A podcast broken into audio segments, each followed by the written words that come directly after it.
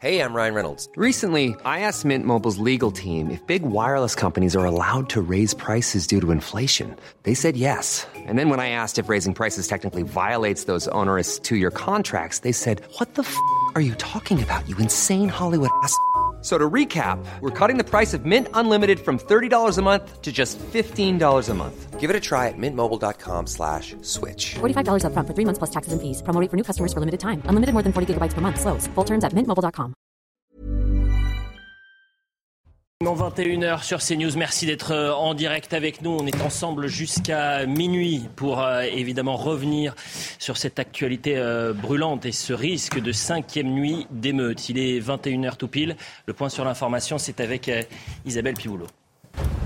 Alors, Première tension à Marseille, 14 individus ont été interpellés, certains pris en flagrant délit de vol dans un magasin. Plusieurs groupes compacts tentent de commettre de nouveaux pillages. Dans le secteur de la Canebière, une tentative d'intrusion dans la caserne des pompiers a été déjouée. Les autorités ont renforcé les effectifs des forces de l'ordre. Trois compagnies de CRS, soit 200 agents, sont déployés dans la cité phocéenne. Face aux dégradations conséquentes, Bruno Le Maire presse les assureurs. Le ministre de l'économie leur a demandé de prolonger les délais de déclaration, de réduire les franchises et d'indemniser rapidement les professionnels victimes des émeutes. Bruno Le Maire invite les commerçants concernés à déclarer le plus vite possible les sinistres à leur assurance. En raison du contexte tendu en France, Emmanuel Macron a reporté sa visite d'État en Allemagne. Il devait y être ce dimanche soir jusqu'à mardi. Le chef de l'État a téléphoné à son homologue allemand afin de l'informer de la situation dans l'Hexagone. Pour l'heure, aucune nouvelle date de visite n'a encore été fixée. Frank-Walter Steinmeier a indiqué suivre avec une très grande attention la situation en France. Et puis les obsèques du jeune Naël se sont tenues aujourd'hui dans sa ville d'origine, à Nanterre. En fin de matinée, la foule s'est pressée au funérarium pour la levée du corps de l'adolescent de 17 ans. Une cérémonie funèbre a eu lieu en début d'après-midi à la mosquée Ibn Badis. Naël a ensuite été inhumé au cimetière du Mont Valérien dans la plus stricte intimité.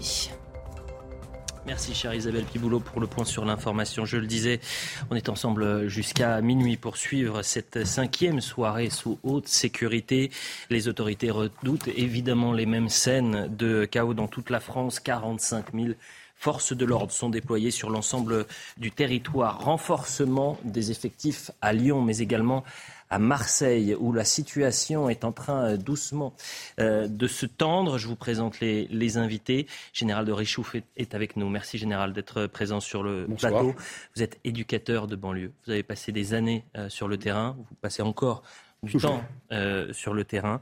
Euh, et vous m'avez dit hors plateau, ce qui se passe actuellement, c'était à prévoir. Bien sûr. Pourquoi, bien sûr? Bien écoutez, ça fait maintenant euh, à peu près une quinzaine d'années que je que je comment dirais-je que je suis dans les banlieues, que je travaille, que j'ai amené euh, j'ai par comment dirais-je j'ai prévenu l'ensemble des hommes politiques et femmes politiques depuis maintenant 15 ans, j'ai vu tous les ministères etc. en disant voilà ce qui se passe, c'est grave, il faut faire quelque chose etc. On m'a écouté poliment mais c'est tout. Et l'an dernier, il y a encore, euh, il y a deux ans, vous savez, on a signé la fameuse euh, lettre, des, lettre des généraux.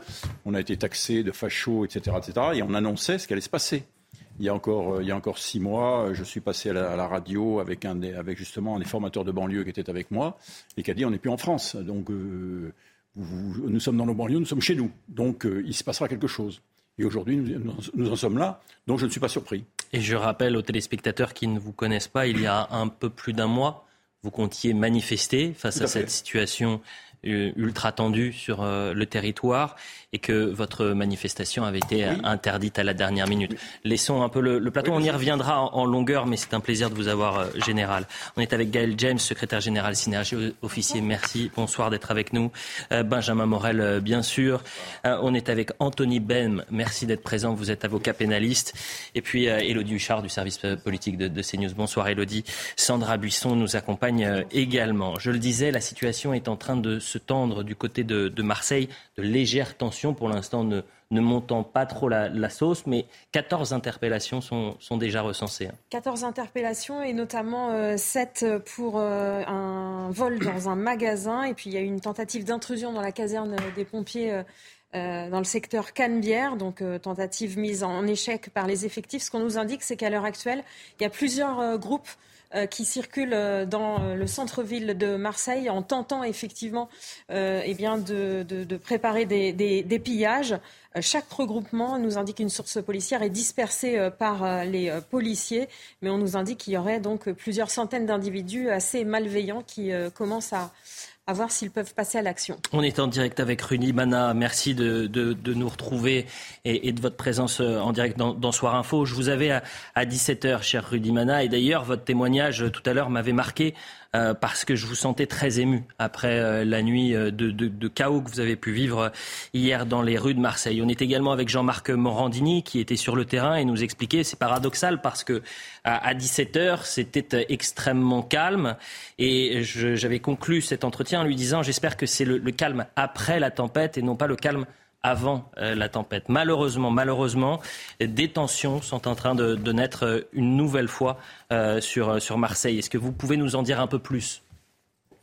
Oui, effectivement, je vous confirme, confirme comme l'a dit Sandra Buisson, qu'il y a plusieurs, plusieurs groupes, de nombreux groupes de 6, 7, 8 individus qui déambulent en bas de Canebière. Et, et, qui parfois essayent de se retrouver pour former un gros bloc. Et là, à ce moment-là, euh, les, policiers interviennent immédiatement, euh, faisant usage de gaz lacrymogène, les chargeant par des bancs offensifs pour essayer de les disperser et éventuellement de les interpeller s'ils ont commis un délit. Euh, les policiers sont très très très présents ce soir. on a décidé d'intervenir extrêmement rapidement pour éviter que se constituent des, gros noyaux, en espérant que cette tactique sera efficace et surtout en espérant qu'il n'y aura pas beaucoup beaucoup plus de monde parce qu'à un moment, on va être, on va être quand même euh, à court d'homme. Euh, évidemment, et le symbole est extrêmement lourd euh, pour l'État. Pourquoi je dis ça? Parce que son chef, notre chef, à tous évidemment, le président de la République, Emmanuel Macron, était à Marseille en début de semaine. Il y a passé trois jours avec cette promesse d'une révolution à Marseille. Marseille en, grand. Et quelques jours plus tard, vous avez euh, des situations, des scènes de chaos, c'était hier, et de nouvelles tensions euh, euh, aujourd'hui. face à ces jeunes qui n'ont plus aucun sens commun, aucun, aucune envie de respecter cette autorité, il y a également un sentiment d'impuissance du côté des forces de l'ordre. Oui, pas tout à fait un sentiment d'impuissance. Quand Emmanuel Macron était venu pour le Marseille en grand, j'avais j'avais euh, dit que avant d'avoir Marseille en grand, il fallait éviter Marseille en sang avec tous les règlements de compte. Et aujourd'hui, on voit que, que Marseille est en chaos depuis trois jours. Donc effectivement, euh, tous ces, tous ces, toutes ces forces de l'ordre qui sont là maintiennent cet équilibre. Je vous le dis très clairement, on est la dernière digue républicaine. Et, et franchement, je crois que le travail de tous mes collègues sur le terrain, avec, avec les copains gendarmes aussi qui sont avec nous pour nous appuyer, permet vraiment de garder cette digue républicaine, pourvu qu'elle ne cède pas. Il y a quelques failles à droite à gauche, mais pourvu qu'elle ne cède pas en totalité, parce que sinon, je serais extrêmement inquiet pour, pour notre belle ville. Et, et j'espère vraiment que ce soir, on va réussir à canaliser pour éviter qu'il y ait encore des dégradations, encore des pillages et encore des incendies qui, soient allumés un peu partout dans la ville. Je rappelle les chiffres, hein, euh, Rudy Mana, pour euh, hier soir, qui euh, en fait Marseille a été l'épicentre de ces scènes de chaos et de pillage. 95 interpellations. Il y a eu 31 blessés du côté des forces de l'ordre et effectivement une dizaine de commerces qui ont été dévalisés. vous n'aviez jamais vécu hein, une telle situation en plein cœur de Marseille? Non, très honnêtement, euh, moi, ça fait 21 ans que je travaille dans cette ville. Je n'avais jamais vécu ça. 2005, on n'avait pas du tout été touché de la même manière. Marseille, d'ailleurs, avait été très peu touché par les émeutes de 2005. De 2005 et là, franchement, depuis trois jours, c'est apocalyptique. Il faut, il faut le dire. Euh, c'est un chaos total. Et, honnêtement, on ne s'attendait pas du tout à ça. Même nous, euh, Marseillais, policiers marseillais, on ne s'attendait pas du tout mmh. à un tel déferlement de haine, un tel, tel déferlement de violence dans cette ville. Mmh. Et on a été les premiers surpris. On essaye de, de, de, réparer tout ça, de parer à tout ça, mais, mais croyez-moi, c'est pas simple. Euh, aujourd'hui, en tout cas, on, on est prêt pour euh, éviter que ça que ça prenne feu partout. On va intervenir encore une fois avec tout notre cœur, toute notre détermination, mhm. et, on verra si ça suffit pour, pour empêcher une nouvelle fois de, que Marseille fasse la une des journaux pour, pour, pour toutes ces émeutes.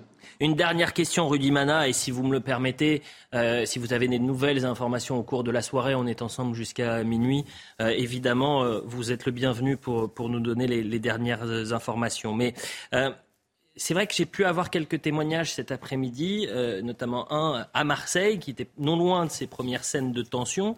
Et il s'étonnait parce qu'il me disait, ben voilà, il y a allez, 100, 200 personnes, euh, elles sont euh, finalement en, groupe.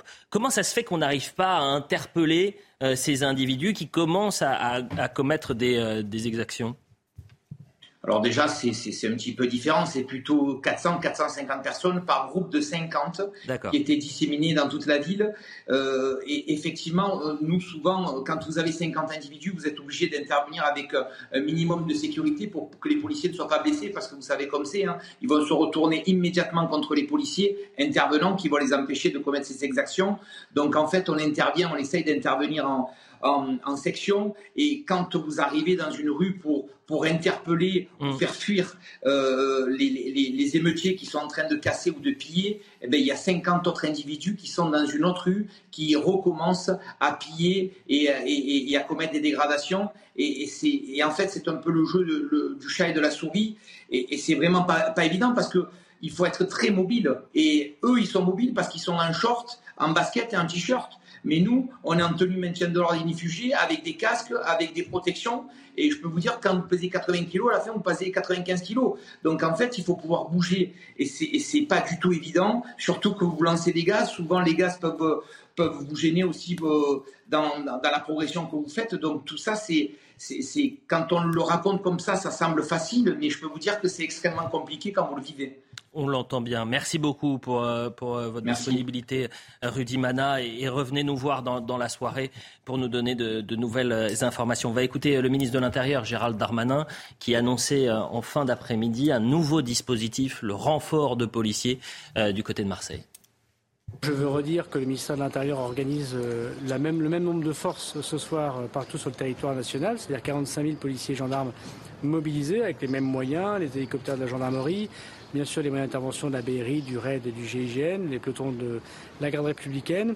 Et puis euh, je veux aussi dire qu'effectivement, à Marseille et à Lyon, on va considérablement renforcer le nombre de, forces présentes, pardon, puisque nous envoyons euh, cinq unités de forces mobiles euh, à, Marseille et cinq unités de force mobile euh, à Lyon ainsi qu'à Grenoble afin effectivement de pouvoir rétablir complètement l'ordre public. Grosso modo, il y a eu 50% euh, de feux de véhicules en moins, mais pour autant, il y a eu 1300 interpellations faites hier par la police et par la gendarmerie, ce qui montre ainsi la sévérité et la fermeté de l'État.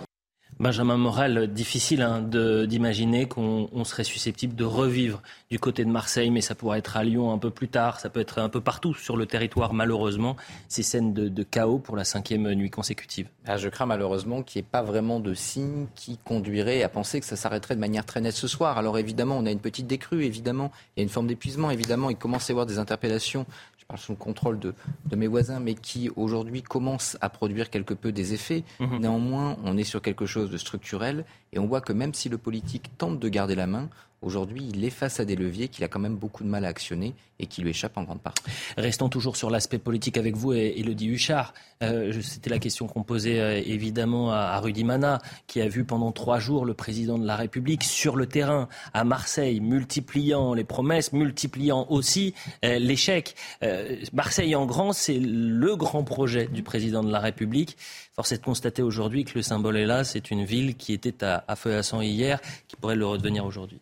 Oui, mais Marseille en gros, et ce que rappelait aussi le président de la République, c'est que certes, c'est euh, beaucoup d'argent, 5 milliards mis par l'État, 15 milliards au total avec toutes les collectivités, mais un grand retard qui a été pris. Et effectivement, ça concerne tous les aspects, euh, l'éducation, la santé, le logement. Mais euh, pour la sécurité, il y a eu, une fois de plus, beaucoup de retard. Et donc, en fait, on voit aussi que vous pouvez très bien mettre 5 milliards dans une ville. Évidemment, c'est une somme énorme et beaucoup de villes, sans doute, en France, aimeraient autant d'égards de la part du chef de l'État et en général, d'ailleurs, de l'État. Mais forcément, forcément, ça ne veut pas dire que tout va marcher tout de suite. Et puis, Gérald Darmanin aussi, qui en parlait tout à l'heure, et Emmanuel Macron l'avait fait à Marseille, il rappelle aussi que l'État ne peut pas tout et que les maires, eux aussi, sont sans doute responsables parfois d'un certain nombre de choix qu'ils ont pu faire, notamment dans la manière dont ils équipent en manière de sécurité les caméras de vidéosurveillance, etc. Et, on, parlera, on parlera de Lyon dans un mmh. instant. On parlera de Grenoble. Mmh. Une séquence saisissante. Vous avez le maire de Grenoble. C'était à feu et à qui a euh, euh, Grenoble. Le maire de Grenoble va sur le terrain le lendemain avec les caméras pour aller saluer les commerçants. Vous avez un commerçant qui regarde le maire en lui disant j'ai pas envie de vous parler. J'ai pas envie de vous parler. Je voudrais vous remercier parce que hier vous nous avez protégés. C'était évidemment ironique puisque son magasin était pillé. Euh, je me tourne vers vous, maître, maître Bem, Anthony Bem. un tiers des interpellés sont mineurs. Et d'ailleurs, c'est ce qui marque aussi les forces de l'ordre qui nous le disent ou qui ont pu le dire à l'antenne ou en off, c'est-à-dire qu'ils sont surpris par la jeunesse de ces délinquants. Ils ont parfois entre 11 et 13 ans. La moyenne d'âge, c'est 17 ans. Comment l'avocat pénaliste que vous êtes appréhende euh, un, mineur délinquant qui a parfois 11 ans, 12 ans, 13 ans par rapport à un majeur? La question de la responsabilité pénale est prévue dans le code pénal. La responsabilité est encourue à partir de 13 ans. Des peines d'emprisonnement peuvent être fixées à partir de 16 ans. Et les, responsabilités, il faut le rappeler, sont encourues aussi par les parents qui financièrement doivent prendre en charge les éventuelles sanctions qui sont prononcées à l'égard de leurs enfants, que ce soit des amendes ou que ce soit des indemnisations pour les actes de vandalisme, les vols, etc. Il est en effet euh, frappant de constater que les supermarchés qui sont victimes de vols vous disent ce sont des bonbons et des alcools forts qui nous sont volés. Mmh. Donc, ça témoigne de l'âge, en effet, de ceux qui volent, qui pratiquent ces actes de vandalisme. Mmh. Et en effet, ce sont des mineurs il y a une responsabilité des parents. Pas que les supermarchés qui sont payés, hein, si vous me permettez. vous avez aussi euh, les Fnac, les Darty, euh, les, exactement. Pas encore on ne va pas que, on va pas que vandaliser des bonbons, si, vous voyez ce que je veux dire. Non, mais évidemment. Hein. Mais c'est symptomatique, c'est-à-dire que quand un supermarché est volé, euh, le, patron vous dit ce sont des bonbons et des alcools forts qui sont volés. Mhm. Bon.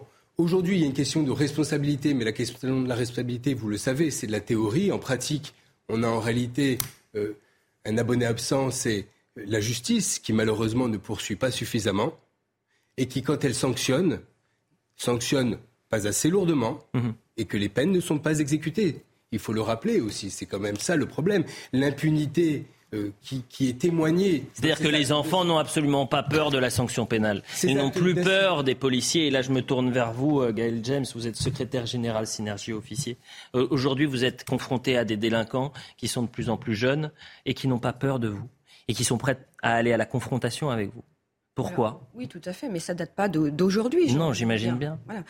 Euh, en 2005, euh, lors des, VU, moi je travaillais dans le 93. Les VU, c'est-à-dire Les violences urbaines, pardon. Euh, je travaillais à Montreuil dans le 93, et déjà à l'époque, on alertait les gouvernants en disant attention, ça prend de l'ampleur, les, les, délinquants sont de plus en plus jeunes, la justice ne les réprime pas assez, on va droit dans le mur. Et mmh. qu'est-ce qui a changé aujourd'hui? Eh bien, c'est pire. Depuis des décennies, nous alertons sur la situation en France par rapport à la délinquance, par rapport au profil de ces criminels, parce que j'ai envie de les appeler des criminels, qui aujourd'hui n'ont plus peur de l'uniforme, n'ont plus peur de la police. Mmh. Et ces mineurs, justement, qui ont entre 12 et 13 ans, prennent euh, exemple sur leurs grands frères j'ai envie de vous dire. Bah, la génération d'aujourd'hui, c'est la génération qui a été biberonnée à 2005. Exactement. Et si vous me permettez, la différence entre 2005 et aujourd'hui, c'est que les tensions en 2005 restaient dans les quartiers. Euh, aujourd'hui, les tensions, elles sont partout. Elles peuvent être dans le centre-ville de, Paris, comme de Lyon, comme de euh, Grenoble ou encore, euh, ou encore Marseille ce soir. On est en direct avec le maire de l'Aïle-et-Rose dans le Val-de-Marne. Merci d'être en direct avec nous. pourquoi je voulais vous avoir? Parce que cette image, monsieur le maire, a choqué tous les Français. Vincent Jeanbrun, merci d'être en direct avec nous. On va la découvrir ensemble, puisque vous avez barricadé votre mairie euh, hier pour éviter euh, que euh, les délinquants ne viennent la, la saccager. Est-ce que ces barricades sont restées encore aujourd'hui? Est-ce que vous avez maintenu cette sécurité-là à l'Aïle-et-Rose Et pourquoi avez-vous fait ça hier? Écoutez, parce que les barricades ont été nécessaires pour empêcher que la mairie soit de nouveau saccagée, puisqu'en réalité, il y a deux nuits de cela, les émeutiers, les criminels sont venus attaquer la mairie après avoir ravagé des mairies annexes, après avoir ravagé le marché de la ville et brûlé comme un peu partout ailleurs des voitures les mâts de, caméras de vidéoprotection et bref, tout ce qu'ils avaient sous la main. Et on le voit aux images, vous avez déjà des, parois en bois qui viennent masquer les, dégâts de la veille. Et donc avec les équipes, notamment de la police municipale, mais aussi tous les services techniques de la ville, on s'est dit comment protéger la maison de tous les habitants, l'hôtel de ville. Et on a commencé à échafauder les, barrières que vous voyez là.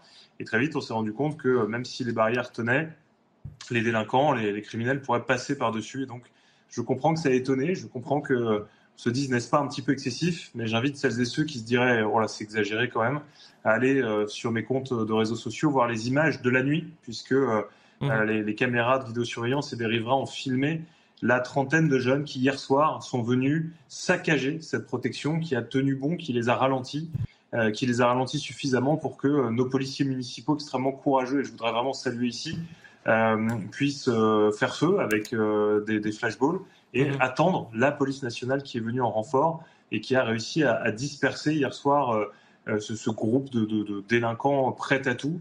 Euh, vous le disiez à l'instant l'antenne, de très jeunes délinquants. Moi, j'étais à l'hôtel de ville, aux, premières loges, pour voir à la fois la jeunesse et en même temps l'agressivité, presque l'animalité de, ces assaillants qui, qui, prononçaient même plus des mots, qui, criaient, qui grognaient, qui, qui, se sont déchaînés sur les grilles.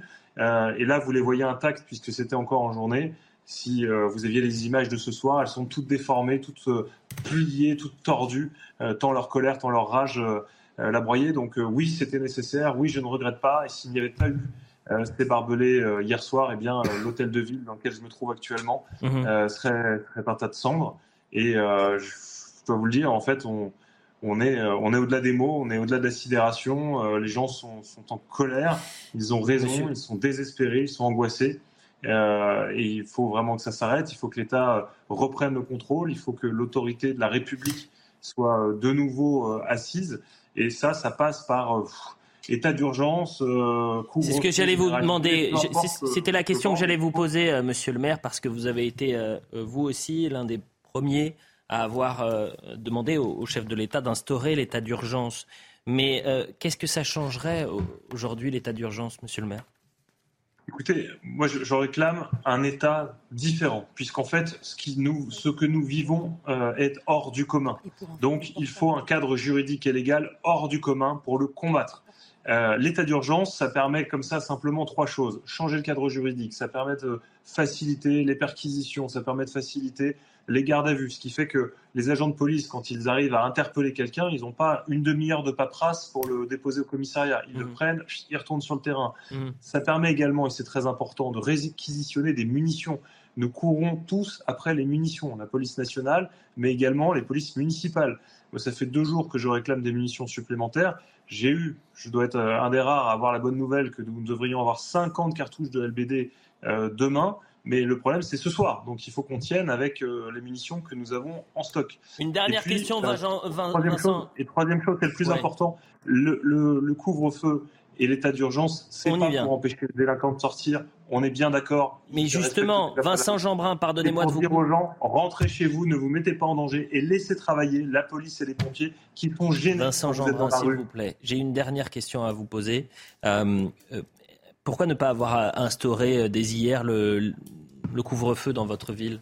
Je l'ai fait. Je l'ai fait hier à 20h. Eh bien, euh, écoutez. Je l'ai fait un peu tardivement parce que j'attendais du président de la République, effectivement, dans ses annonces de l'après-midi, euh, des mesures fortes. Il ne l'a pas fait. Et donc, on a pris nos responsabilités, même si évidemment, c'est beaucoup moins fort qu'un couvre-feu national. Mhm. J'espère pouvoir. être à votre antenne demain depuis l'hôtel de ville, mais avec les policiers, avec toutes les équipes, je peux vous assurer qu'on est, on est dans l'angoisse ce soir. Écoutez, il est 21h22. Ce que je vous propose, évidemment, c'est qu'on euh, reste en contact et s'il se passe quelque chose, vous pouvez euh, revenir vers nous euh, jusqu'à minuit.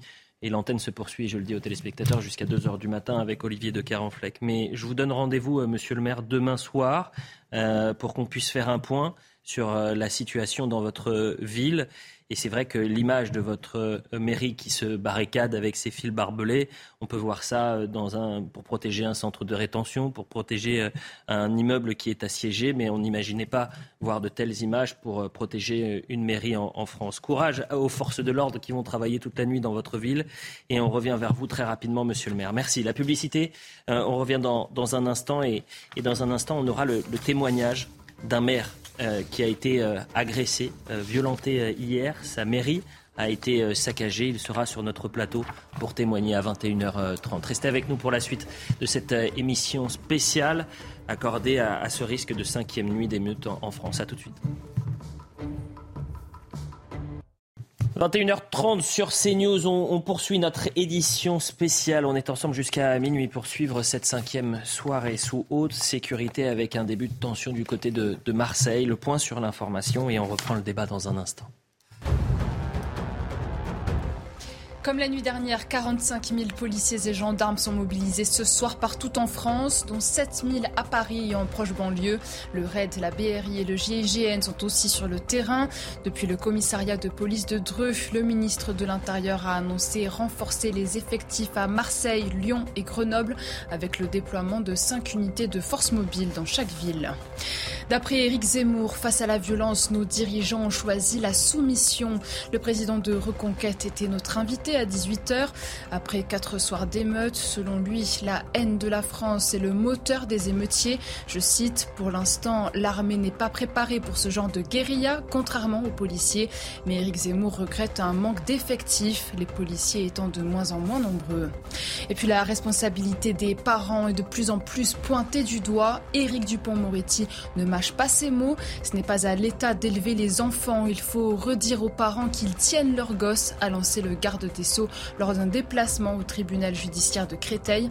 Les auteurs des incivilités sont en partie des mineurs, en moyenne âgés de 17 ans, selon le ministre de l'Intérieur. Merci chère Isabelle pour le point sur l'information. On vous retrouve à, 22h euh, bien sûr. On est toujours avec le général de Richouf, avec Gaël James, avec Anthony Bem, avocat pénaliste, Benjamin Morel, Elodie Huchard du service politique de CNews et nous a rejoint sur euh, euh, le plateau et merci d'être avec nous pour témoigner vous êtes euh, maire de Sanois. Merci d'être avec nous ce soir, Bernard Jamais. Pourquoi vous êtes sur le plateau? On va revoir ces images puisque votre mairie a été saccagée hier soir. Mais il n'y a pas que la mairie qui a été saccagée, puisque vous avez été également violenté. Vous avez été pris à partie par ces individus. Euh, ça s'est passé hier soir. On redécouvre les images, ou peut-être que les téléspectateurs les découvrent ce soir.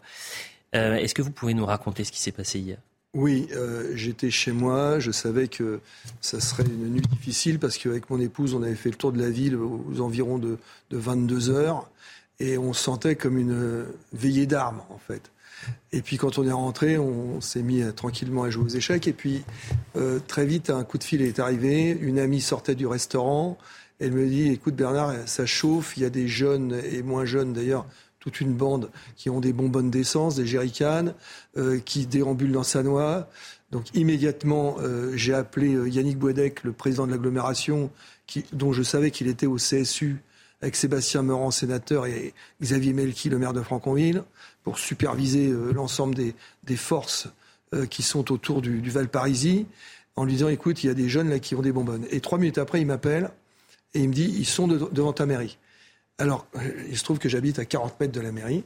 Euh, je chausse mes tennis, je cours, ma femme me poursuit.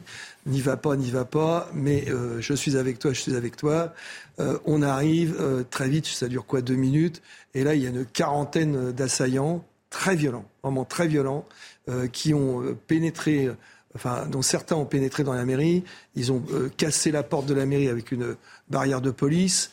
il y a des fumigènes, en tout cas des, des, mortiers, euh, et euh, immédiatement je crie. Euh, je crie pas la mairie, pas la mairie, pas la mairie. C'est un, symbole républicain. poussez-vous, poussez-vous. Et là, j'en pousse un ou deux. je, je n'ai pas été violenté dans la mesure où je n'ai pas reçu de coups. J'aurais pu recevoir un mortier qui a failli m'atteindre, mais je suis totalement indemne.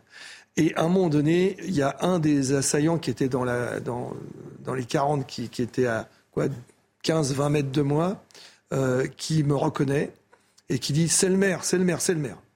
Et, là, et puis moi j'étais très, très stoïque, vous voyez, je ne montrais pas de panique du tout, j'étais droit comme un i. Et là, je pense que j'ai été beaucoup plus efficace que, n'importe quel char ou tank, parce qu'il y avait un, une sorte de bouclier humain. Il faut vous dire que moi, je suis un ancien directeur d'école, que sans doute, parmi les assaillants, il pouvait y avoir les petits frères de mes élèves, euh, de mes anciens élèves, ou les cousins, en tout cas mmh. des gens que je connais. Et le fait que je sois là seul, ça les a impressionnés.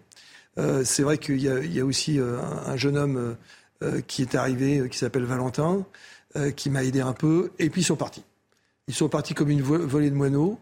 Après, la police nationale municipale euh, sont arrivés. Euh, j'en ai vu sortir d'ailleurs de, la mairie parce que je ne sais pas d'où ils venaient d'ailleurs. Et puis on est resté après euh, sur place pendant trois quarts d'heure. J'en ai profité pour discuter avec des anciens élèves qui étaient sur le, trottoir d'à côté, qui m'ont dit nous on est là pour les calmer. Je dis non, ne me racontez pas d'histoire. Vous n'êtes pas là pour les calmer. Vous êtes la, tendance arrière. Et, je leur ai dit quand même que voilà, ils mettaient la France à feu et à sang et qu'ils avaient peut-être des raisons, mais que ce n'était pas les bonnes. Bernard Jamais, je le dis aux téléspectateurs, votre ville, c'est une ville de région parisienne, du Val d'Oise, ville de 30 000 habitants. 27 000. 27 000. C'est une ville sans histoire. Il n'y a euh, pas forcément de, non, délinquance. Vous êtes maire depuis combien de temps? Ça fait 9 ans que je suis maire. Et en 9 ans, est-ce que vous avez vu votre ville changer? Alors, euh, ceux qui me reprochent des choses la voient changer, puisqu'il y a quand même de nouveaux immeubles. je fais partie des maires qui, construisent. Non, euh, sur le plan euh, humain, franchement, non. Et on a revu ces images parce qu'elles circulent sur les réseaux sociaux et on comprend là aussi le poids des réseaux sociaux. Peut-être qu'on peut revoir cette image parce qu'on vous voit face à un homme qui vous pousse. Vous n'avez jamais eu peur pour votre vie en vous disant non. là je vais me faire... Non, non, il faut que je vous dise une chose. Euh, le soir, le 31 mars 2014. Regardez, c'est vous qui êtes, euh, c'est vous qui êtes au milieu là. Le soir des élections, euh, je suis dans la cuisine avec mon épouse et j'ai dit, tu sais, il faut que je te dise quelque chose, ma chérie. je deviens maire dans la période de l'histoire de France du XXe siècle, du XXIe siècle, qui sera la, la plus difficile après la Seconde Guerre mondiale. Je le savais. Est-ce que vous avez ces derniers mois, ces dernières semaines, penser à, jeter l'éponge. On sait que les maires aujourd'hui n'en peuvent plus, souvent parce qu'ils sont violentés, souvent parce qu'ils n'ont pas les moyens d'agir. Et donc, euh, pour la prochaine mandature, il faut... Alors, je, suis un cas très particulier. J'adore ce que je fais, euh, mais j'ai décidé, euh, il y a à peu près un an, de démissionner de mon poste le 31 octobre 2024. Ça n'a strictement rien à voir avec les événements. C'est un choix de vie. C'est un choix de vie. Monsieur le maire, une dernière question. Euh, vous, avez instauré le, couvre-feu dans votre ville ou pas? Non, on y a pensé. On y a pensé, mais euh, on est incapable de, de le maîtriser, donc euh, autant ne pas le mettre. Quel message vous souhaiteriez adresser à, la jeunesse de votre ville et peut-être de région parisienne où les tensions étaient peut-être moins importantes qu'il y a 48 heures et c'était à Marseille que ça a été le plus violent? c'est un message dont j'ai la certitude qu'ils ne peuvent pas l'entendre maintenant donc je, sais que ce que je vais leur dire, ils ne peuvent pas l'entendre, c'est de sortir de leur enfermement. Ils sont euh, dans un enfermement culturel. Euh, ce sont des, victimes, euh, je pèse mes mots, du système éducatif français qu'on a mis en place depuis 40 ans. ils sont victimes du collège unique, ces gens-là. Vous savez, le collège unique, c'est l'idée la plus folle de la fin du XXe siècle. Euh, qui euh, a enlevé toute compétition à l'école. Or, ces jeunes aiment la compétition. D'ailleurs, on le voit aujourd'hui euh, dans les émeutes. Ils sont en compétition de ville à ville. Ils se parlent. Ils se parlent par leurs exactions. Donc, il faut leur dire oui, on va vous mettre en compétition. Il faut qu'on revienne en fait à la déclaration des droits de l'homme et des citoyens qui dit ceci que les seules différences ne valent que par le talent et le mérite. Le talent et le mérite. Et à partir du moment où on, remettra en place le talent et le mérite dans nos écoles, eh bien, ils existeront à nouveau par leur talent et par leur mérite. Merci pour votre euh, témoignage, monsieur le maire. Général de Richoux, vous qui avez été sur le terrain, Ben, moi, vous je- qui êtes encore sur le terrain Oui, oui, pendant non. des années au contact de, de ces jeunes euh, et dans des euh, parfois quartiers extrêmement violents, Oui, extrêmement insécures. Euh, c'est ça Ah, vous aujourd'hui dites qu'on a ça, oui, je rejoins tout à fait Monsieur le maire. Le- le- on a des jeunes qui ont envie, euh, qui sont, qui se challengent les uns les autres, euh, qui sont, j'allais dire, euh, contraints par l'éducation, par la famille, par, par l'environnement, d'être, d'être finalement, de ne pas avoir confiance en eux. Ils n'ont pas confiance en eux. Et je crois que le, le- le- le déclic peut venir justement par le fait qu'il faut, il faut leur, leur parler vrai, il faut leur parler vrai, il faut leur donner envie, il faut leur donner le- la possibilité de, de- d'aller vers de- des projets qui soient des projets emblématiques, qui les, qui les stimulent. Et j'allais dire, il faut, il faut les faire rêver, quoi. Et aujourd'hui, on ne fait pas rêver notre jeunesse. Je suis désolé, je suis désolé de le dire, mais on ne fait pas rêver notre jeunesse. Je pense aux téléspectateurs qui nous regardent. Ouais. Qui peut-être se dit, mais attendez, on plaisante là, on est en train de donner des circonstances atténuantes à des personnes euh, qui sont en train de mettre le, le pays à feu et à sac. Euh, dans des régions ou dans des quartiers où des milliards ont été dépensés et les Français, par exemple, de la, du fin feu de la, de la Creuse, eux, on n'y pense pas. Si, si, bien sûr, qu'on y, on y pense. Non, mais je veux, dire- je, veux- je veux dire, je veux dire par là que moi, j'ai côtoyé des jeunes, j'en ai mis quand même 2000. J'ai sorti, j'en ai mis 2000 dans le giron de la France, hein, des, des jeunes qui n'étaient pas faciles, donc j'en suis assez fier. Euh, et, et- et on m'a pas, on aurait pu continuer. C'est- les, les gens avaient, avaient envie, euh, etc. Et donc ces jeunes aujourd'hui euh, qui, se, qui se dépensent sans compter pour tout casser, c'est, je pense, que c'est la résultante justement de cette incompréhension des adultes que nous avons vis-à-vis de, cette jeune classe. On va regarder les chiffres quand même parce que ça a touché euh, plusieurs bâtiments publics et privés. 266 bâtiments ont été euh, incendiés ou dégradés euh, de tout ordre. 26 mairies, 24 écoles, 5 euh, établissements privés.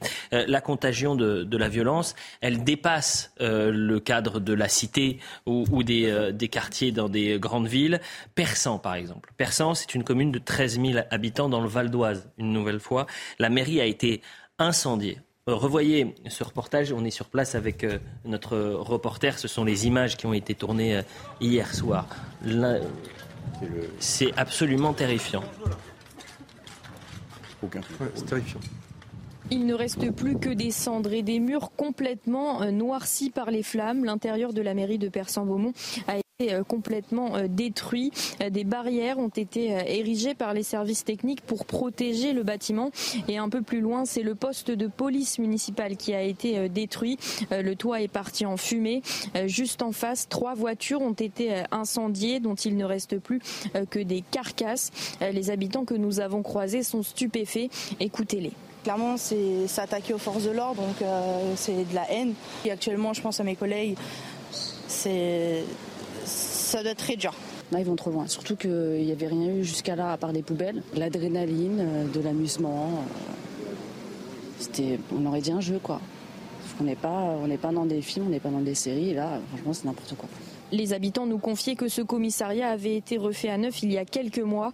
Euh, tous sont très émus et choqués par les événements qui se sont produits cette nuit. Voilà pour ce qui s'est passé à, à Persan. Je le redis, c'est une toute petite ville, commune de 13 000 habitants. En revanche, je suis allé regarder, euh, depuis 2016, les coups et blessures volontaires ont progressé de 36 euh, dans cette, euh, dans cette ville de, de Persan.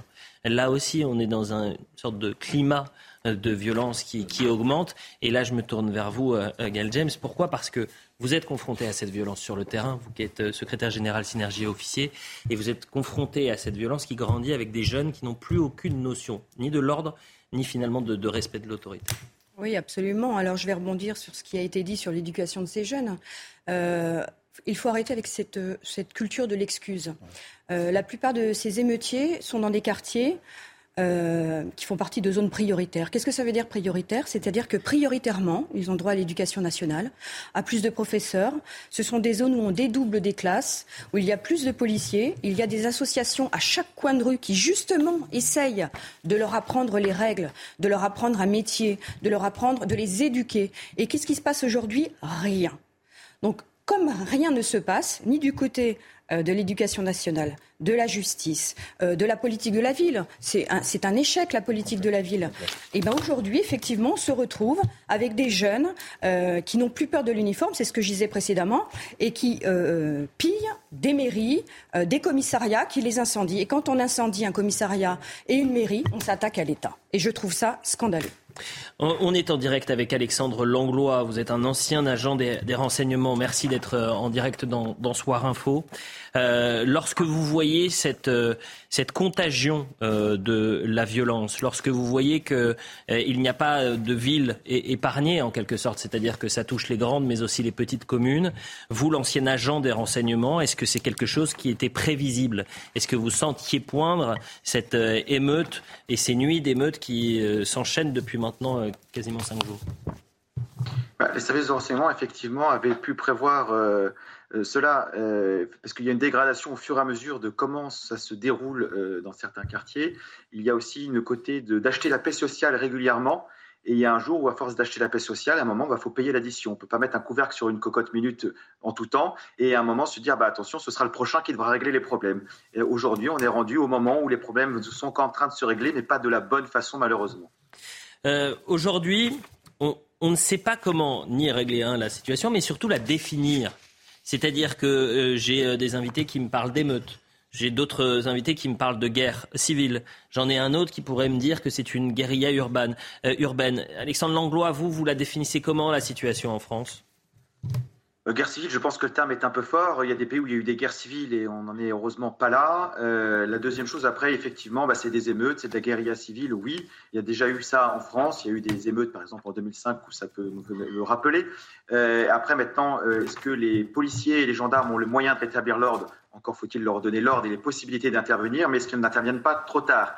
Surtout dans un moment où la police et la nationale et la gendarmerie ont du mal à recruter. Je rappelle qu'il y a eu 25 000 départs l'année dernière et que les compagnies à la fois d'escadrons de gendarmes mobiles et euh, les compagnies de CRS ont euh, quand même perdu des effectifs sous Nicolas Sarkozy qui avait dit à l'époque il n'y a plus de manifestations en France, mais aujourd'hui on a besoin de ces effectifs. On ne forme pas des gens au maintien de l'ordre en cinq minutes.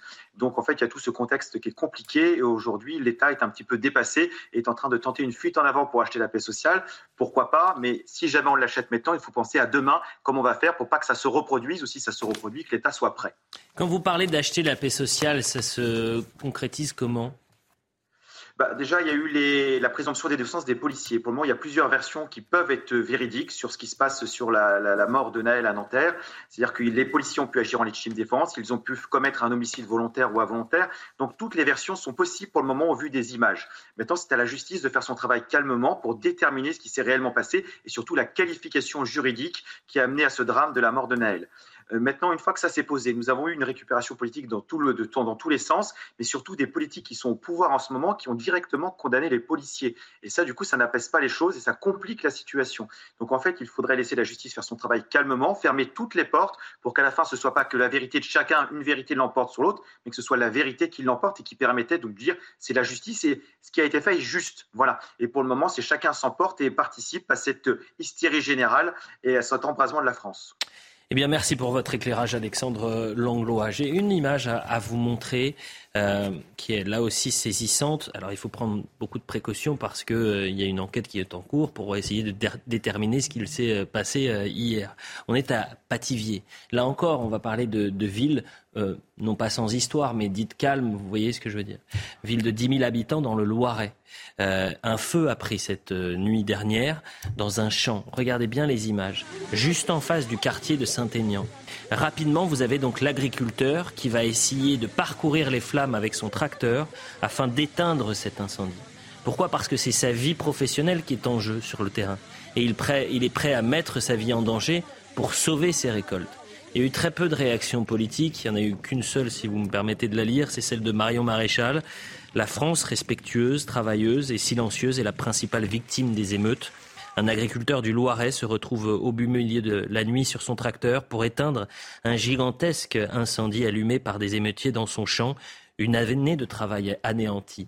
Là, je me tourne vers vous, Benjamin Morel, parce qu'il y a aussi une France silencieuse qui souffre depuis des années, qui est plutôt majoritaire, mais qui ne dit rien, et qui aujourd'hui subit les conséquences d'une minorité très active, très violente, qui parfois est prête à tout pour, euh, pour se faire entendre. Oui, et souvent, cette France, on lui dit qu'elle ne voit pas la violence. C'est que lorsqu'elle s'en plaint, eh ben, c'est qu'elle la voit de manière euh, indirecte via la télévision. Là, on voit qu'elle y est confrontée directement. Et donc, ce qui est peut-être euh, l'une des nouveautés par rapport à 2005, c'est la grande répartition de ce phénomène sur l'ensemble du territoire. On n'a aujourd'hui pas de département qui est épargné et on a, on a en effet un effet direct de ces violences sur l'ensemble de la population. Alors même si en effet ce sont les gens des quartiers qui aujourd'hui souffrent les premiers de ces événements, bah, c'est tout le pays qui est touché. Mais pour parler des gens des quartiers, ils ont également, à mon avis, l'une des clés de la solution. Mmh. Parce qu'aujourd'hui, ce sont les premiers touchés et c'est eux qui probablement, eh bien, si aujourd'hui ils voulaient parler, s'ils voulaient manifester, auraient une possibilité de faire pression sur ces émeutiers. Quelle réponse judiciaire à présent? Et là, je me tourne vers vous, euh, maître Anthony Ben. Pourquoi je vous dis réponse judiciaire? Parce qu'on peut avoir des, des, policiers qui vont sur le terrain, qui interpellent. Il y a eu 1100, euh, 1311 interpellations hier, c'est un record. Mais on sait très bien que, à travers ces interpellations, beaucoup, beaucoup, eh bien, ressortiront le lendemain ou le surlendemain sans aucune poursuite. Donc, qu'est-ce que c'est aujourd'hui? Qu'est-ce qu'il faut faire pour que justice soit rendue lorsqu'il y a ces actes-là? La, la, justice, de toutes les façons, comme le syndicat de la magistrature vient de, vient de le dire, est, est défaillante. Le syndicat lui-même le constate dans, dans, ses propos. C'est pas vraiment ce qu'il dit, le syndicat de la magistrature. Vous me tendez la perche, puisque le syndicat de la magistrature a publié, et je le dis aux téléspectateurs, hier un communiqué. Euh, le titre, c'est Mort de Naël. Ce n'est pas à la justice d'éteindre une révolte. Exactement. Ah, il accuse euh, dans ce communiqué le gouvernement, les syndicats de police, le chef de l'État d'éviter la question systémique que soulève, et là je les cite, une fois encore la mort d'un adolescent d'un quartier populaire sous les balles de la police.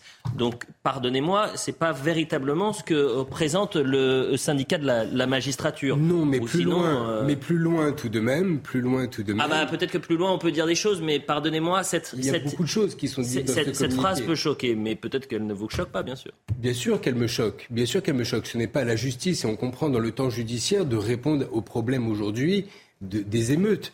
Car il y a deux dossiers. Il y a la question de l'affaire Naël, et aujourd'hui, il y a la question des émeutes qui sont complètement euh, distinctes. La question des émeutes, en réalité, n'est que l'écho d'un problème que la France traîne depuis des années, auquel la justice n'a pas su répondre.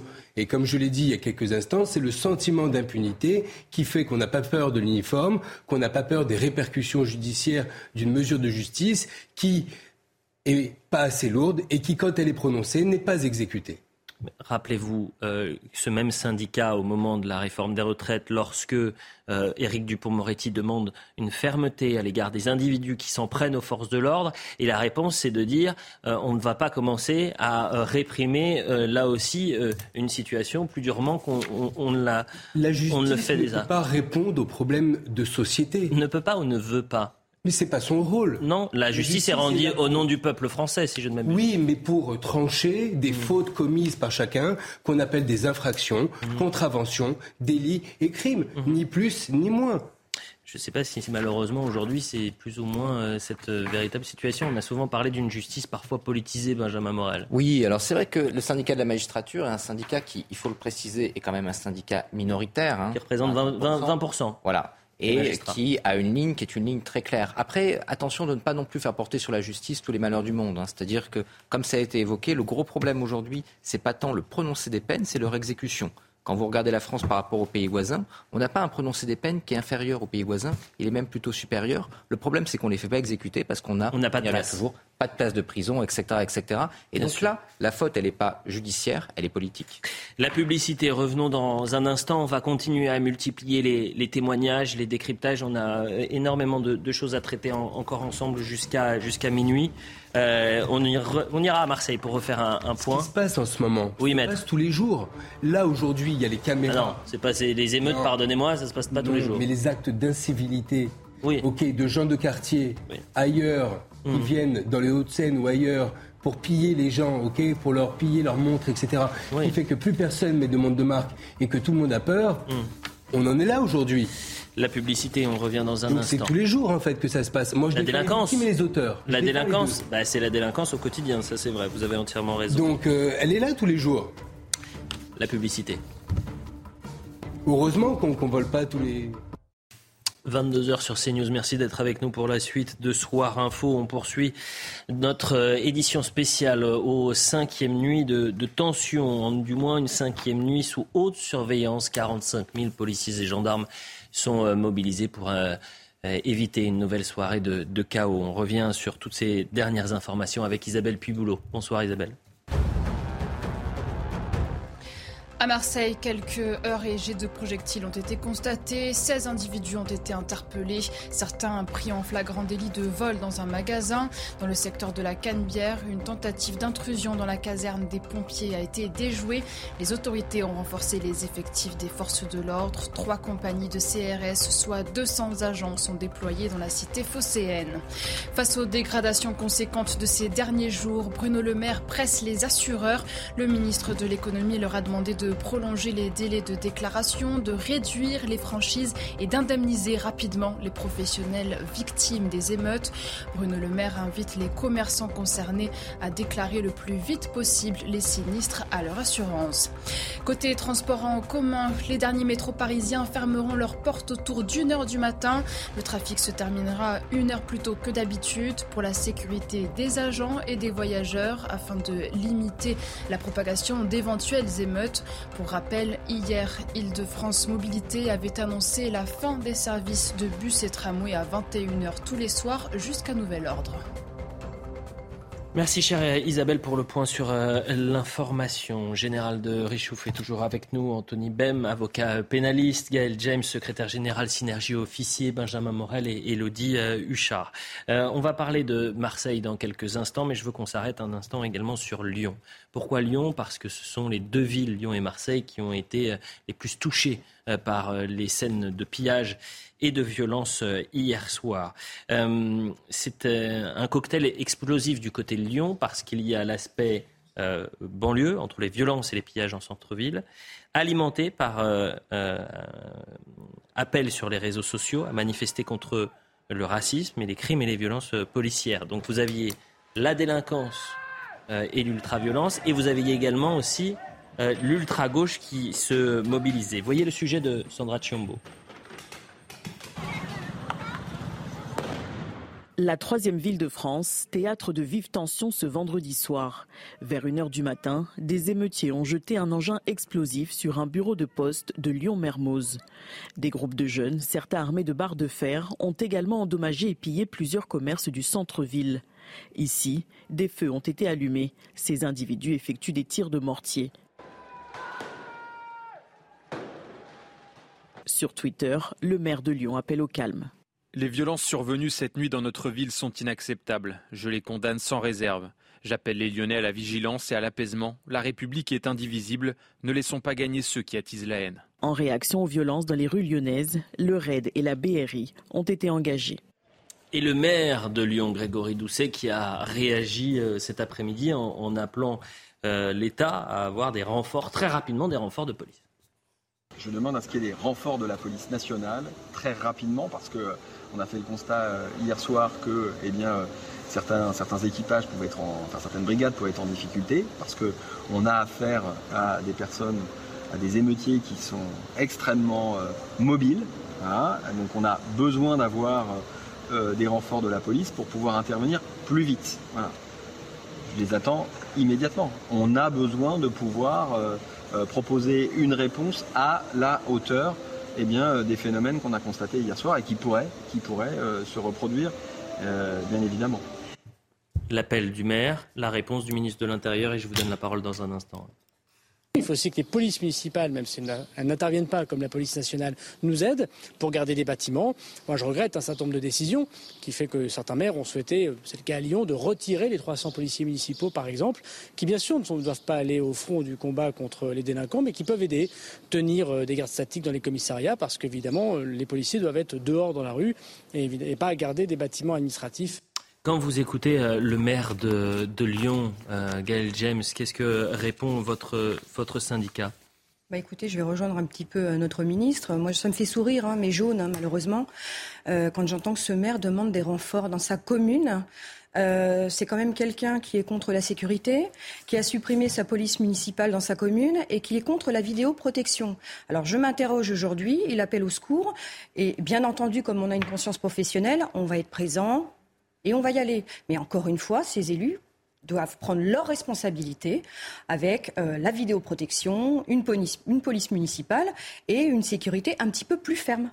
Donc ça me fait sourire. Une ville qui a été euh, également en proie à de nombreuses émeutes euh, et de tensions, pardonnez-moi, de violences lors des manifestations contre la réforme des retraites. Benjamin Morel, dans un instant, on va parler de Grenoble. C'est le même combat. C'est-à-dire que vous avez des maires de, de grandes agglomérations qui pensent plus à, l'écologie et qui n'ont pas la priorité comme la sécurité comme priorité. Oui, bien sûr. Bah là, enfin, ils se réveillent peut-être. Hein. La République est indivisible. On les entend pas forcément beaucoup le dire à Europe Écologie des Verts. Plus de renforts de police, c'est encore moins le cas. Donc là, il y a malgré tout peut-être une prise de conscience. En tout cas, on peut l'espérer parce que il faut quand même comprendre qu'aux dernières municipales, on a une très très faible minorité de votants qui se sont déplacés, ce qui explique en grande partie le succès de ELV dans les grandes villes. Mais si ces habitants eh bien, se sentent aujourd'hui menacés dans euh, leur espace, eh bien, l'électorat peut s'inverser. Donc, pour ces élus-là, pour ces édiles, il va falloir prendre conscience de l'impératif politique. On demandera confirmation à notre service, mais je crois qu'à Lyon, hier, au moment des tensions, euh, les policiers municipaux, qui ne sont pas en charge de maintenir l'ordre, mais ils auraient pu sécuriser par exemple des bâtiments, les policiers municipaux n'ont pas été rappelés en renfort par le, maire de la ville. Et seuls les policiers nationaux étaient sur le terrain pour euh, maintenir l'ordre. Je me tourne vers vous, euh, Général, parce que la situation à, Lyon, c'est quand même un cas particulier. Vous aviez des policiers complètement débordés parce que vous aviez des délinquants venus de, de banlieue, de l'extérieur. Euh, donc vous aviez une ultra-violence mêlée à des groupuscules d'ultra-gauche, un cocktail explosif.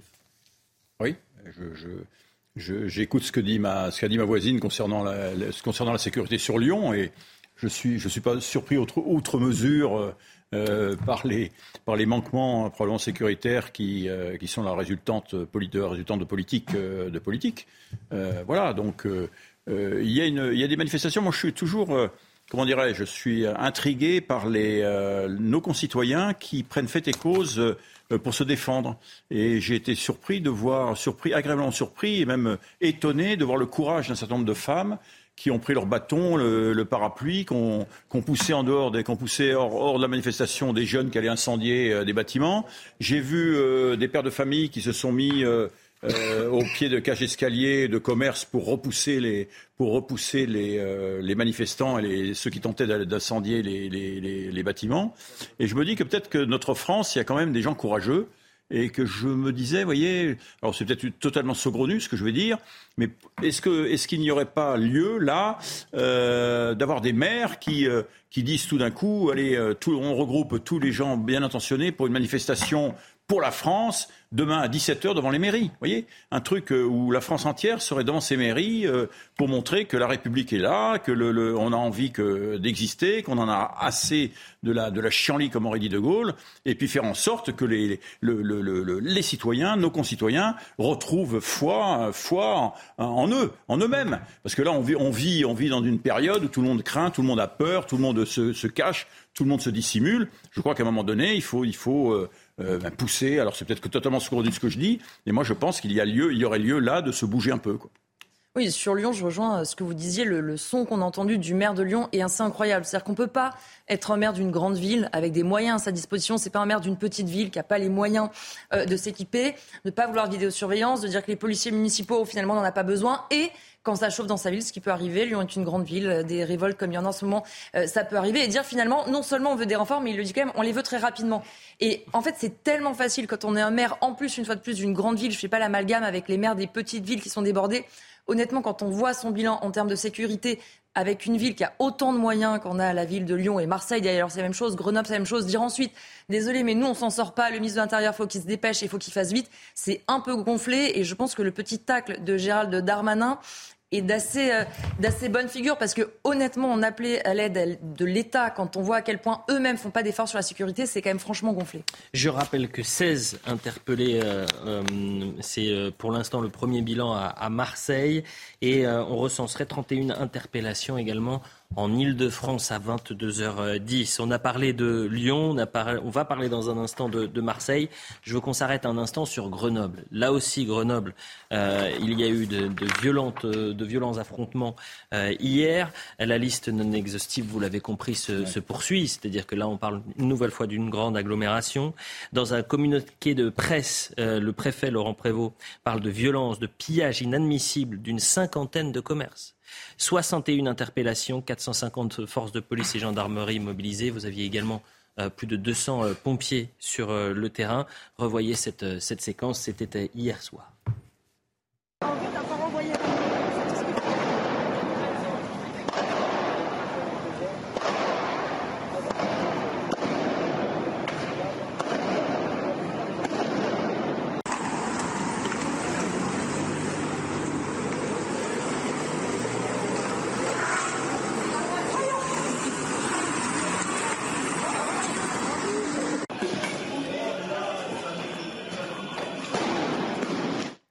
Et donc, je le disais tout à l'heure, le maire a voulu euh, échanger, rencontrer ce matin, le maire de, Grenoble a voulu rencontrer ce matin les commerçants euh, qui ont été victimes de ces saccages et de ces pillages.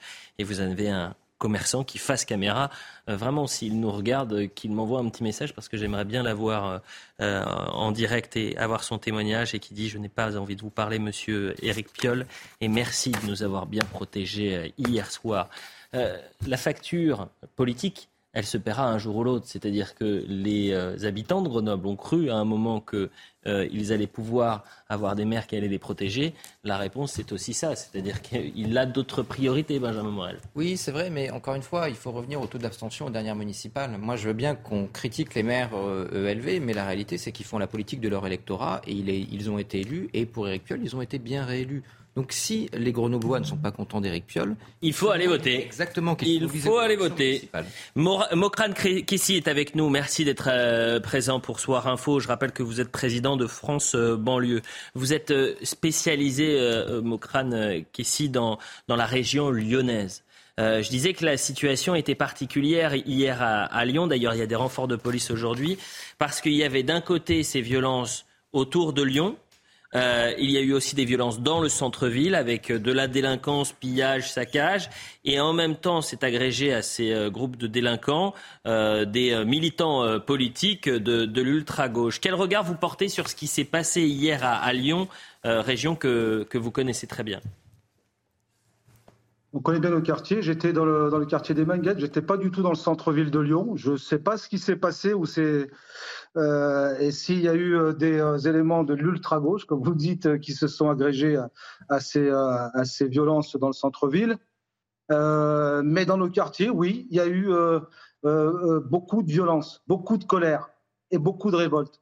Parce que ça fait maintenant deux ou trois jours que ça dure. Alors ce soir, je pense que c'est un peu plus calme dans les quartiers de la région lyonnaise. On va attendre encore un petit peu parce qu'on a très mauvais temps, donc ça joue un petit peu.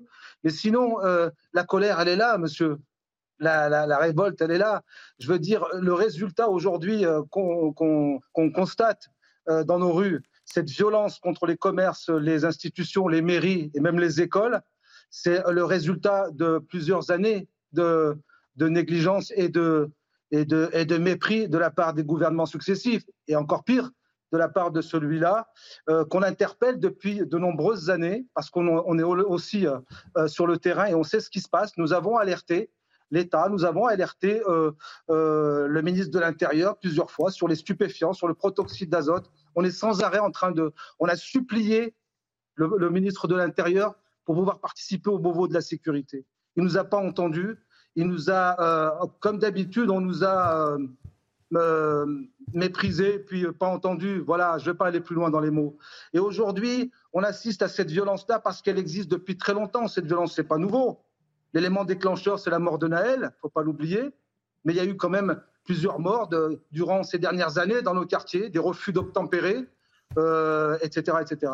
Excusez-moi de vous couper, Mokrane Kessi, mais ce qu'on voit depuis maintenant cinq jours, et c'est ça qui est d'ailleurs aussi triste que terrifiant, c'est qu'à travers ces actes d'une grande violence, de délinquance et parfois de criminalité, puisque quand on, tire avec des fusils sur des forces de l'ordre, on n'est plus un délinquant mais un, criminel, on est bien loin, bien loin de la colère liée au drame qui a touché Naël et, sa famille.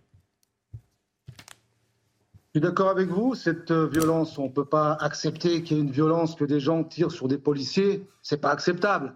Mais il y a un moment, euh, il, faut aussi euh, qu'on réfléchisse à ce que euh, à ce qu'on veut de nos quartiers populaires. Je crois que c'est pas tout, n'est pas lié aux quartiers populaires. Hier, on a assisté à des gens euh, qui étaient peut-être pas des quartiers aussi. Hein, bon, mais alors vous dites il n'y a pas de révolte. Si, il y a une révolte. Il y a une révolte depuis de nombreuses années. Mais euh, oui, c'est pas acceptable que des gens. Pardonnez-moi, c'est pas ce que j'ai dit, euh, Mokran Kessi. J'ai pas dit qu'il n'y avait pas de révolte ou non. J'ai dit qu'aujourd'hui, les individus qui pillent et qui vont voler dans euh, un magasin, euh, que ce soit de l'électroménager, des motocross, qui frappent des policiers, qui s'en prennent à des mairies, à des écoles, ça n'a, pardonnez-moi de le dire comme ça, aucun rapport avec euh, le drame, et je le répète, qui a touché la, famille de Naël. Tout à fait, monsieur. Mais euh, il y a eu aussi des exactions pendant les, euh, les, manifestations contre la réforme des retraites et à la fin des pillages de magasins, etc. Donc, euh, c'est pas lié à, ce qui se passe dans nos quartiers, la violence là qu'on voit aujourd'hui. Bien sûr c'est pas lié. Il y a des gens qui profitent de la situation, mais ça a toujours été comme ça. autant des gilets jaunes, pardon, et puis autant de, de, plusieurs mois de manifestations contre la réforme des retraites. Mmh. Je veux dire, c'est pas lié à nos quartiers, ces pillages. Ils sont multiples, ils sont puissance 10 parce qu'il y a de la colère, vraiment de la colère. Et il y en a qui sont prêts à en découdre. Hier, j'étais dans le quartier des Maguettes et il y a des jeunes qui me disaient euh, eh bien, écoutez, euh, euh, nous, on est, on est en colère, Mokran, on te voit passer à la télévision, mais en même temps, on est très énervé parce que il faut tout casser. Et puis ces jeunes-là, ils sont aussi euh, tapés par des policiers. Il y a des policiers qui se comportent mal dans nos quartiers, il faut le savoir. Il est là le constat. Il y a des policiers qui se comportent comme des délinquants dans nos quartiers. Mokran Chrissy, pardonnez-moi de vous dire ça. Euh, je suis un peu surpris par votre euh, témoignage parce que, en vous écoutant, et peut-être que ce n'est pas l'objet de, de, votre déclaration, mais à travers votre témoignage, j'ai l'impression que vous excusez en quelque sorte les euh, émeutes qui ont pu euh, toucher notre territoire depuis euh, quelques jours. Mais je suis certain que c'est un que j'ai mal interprété vos, vos, propos et que nous sommes très nombreux à avoir mal interprété vos propos. Je suis, je suis l'un des militants associatifs en France à plusieurs reprises avoir défendu les policiers quand il s'agissait de les attaquer ou quand ils étaient attaqués par des jeunes de nos quartiers. Mhm. La police, la police, moi je ne mets pas en cause la police. Ah, je dis qu'il y a des éléments dans la police française et de la République qui, qui, n'ont plus lieu d'être, mhm. qui doivent être écartés de la police nationale et de la sécurité publique, parce qu'ils se comportent comme des délinquants. Mhm. Et ceux-là doivent être écartés. Vous avez vu le, tweet du syndicat euh, euh, Alliance Police, UNSA? J'ai reçu, son, j'ai reçu son secrétaire euh, tout à l'heure en plateau, oui. Vous l'avez vu, cette violence dans, ce, dans, ce, dans, ce, dans, dans cette déclaration, dans ce communiqué de presse? Ils, appellent même, ils appellent même à faire dissidence avec l'État. Ils menacent le gouvernement. C'est votre. Il faut massacrer le nuisible, etc. C'est ce que j'ai lu. Hein. Bah, vous avez interprété euh, quelque chose euh, qui n'est pas inscrit. Il n'y a pas marqué massacrer les, nuisibles et il n'y a aucun, ah aucun rapport à la sédition. Mais je suis pas là pour être euh, l'avocat d'Alliance. C'est simplement que je l'ai reçu. Attendez, laissez-moi terminer, s'il vous plaît, Mokrane Kessi. Mokrane Kessi, s'il vous plaît, laissez-moi terminer. C'est simplement que je l'ai reçu tout à l'heure et que je lui ai posé en première question. Est-ce que vous regrettez les, propos que vous avez pu utiliser, les mots nuisibles et, euh, euh, et euh, guerre, puisqu'il parle de guerre dans ce communiqué, et ce qu'il vit sur le terrain, sur le terrain et selon lui, selon les témoignages des forces de l'ordre qui sont sur le terrain, semblable à des scènes de guerre urbaine. Donc euh, c'est euh, ce qu'ils vivent sur le terrain. Le général de Richouf souhaite réagir et vous poser peut-être une question. bonsoir, je réagis sur ce que vous avez dit euh, et qui rejoint un petit peu la préoccupation que j'ai depuis ces dernières années, c'est-à-dire vous soulevez le fait que euh, vous avez essayé d'attirer l'attention des autorités sur euh, un certain nombre de problèmes qui avaient lieu euh, dans les quartiers et que vous n'avez pas été entendu au moment où il fallait. Et, maintenant, vous dites on n'est pas étonné par ce qui se passe. Est-ce que c'est bien ce que j'ai compris? Mais je vous dis juste que c'est le résultat de plusieurs années de laxisme, d'oubli, de mépris à l'endroit de nos quartiers. D'accord, on est, je, suis d'accord. C'est bien ce qui se passe. Il est hors de question de dire que c'est bien. J'ai appelé tout de suite au calme sur d'autres médias. J'ai appelé à ce que les parents descendent dans la rue pour récupérer leurs enfants. J'ai appelé au calme et j'ai appelé à la tranquillité, surtout pendant la période où euh, on a eu la marche blanche, etc. Non, mais Moi, je ne suis pas de ceux qui pointent la police en permanence. Je suis juste en train de vous dire qu'il faut nettoyer l'institution policière. Mais de l'autre côté, vous croyez que je ne suis pas conscient de ce qui se passe dans nos quartiers? Vous croyez que je ne suis pas conscient de, de, de, de la privatisation de certains endroits publics par les stupéfiants, etc. Mokran Kessi, autre personne. Non mais faites tourner, s'il vous plaît, Mokran Kessi, mais je sais que c'est toujours difficile parce que vous êtes en Skype et ça aurait été beaucoup plus simple.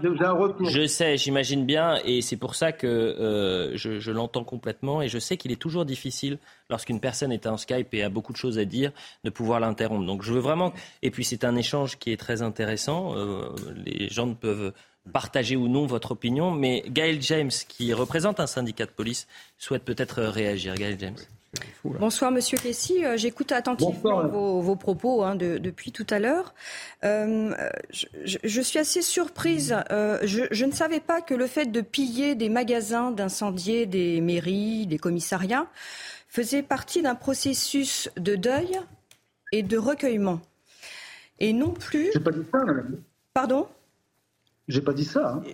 Laissez-moi finir. Et non plus d'une révolte. Mais vous vous révoltez contre quoi, Monsieur Kessy Qu'est-ce que les jeunes euh, euh, souhaitent de plus euh, J'arrive pas à comprendre. Vous utilisez le mot révolte, le, le mot mépris.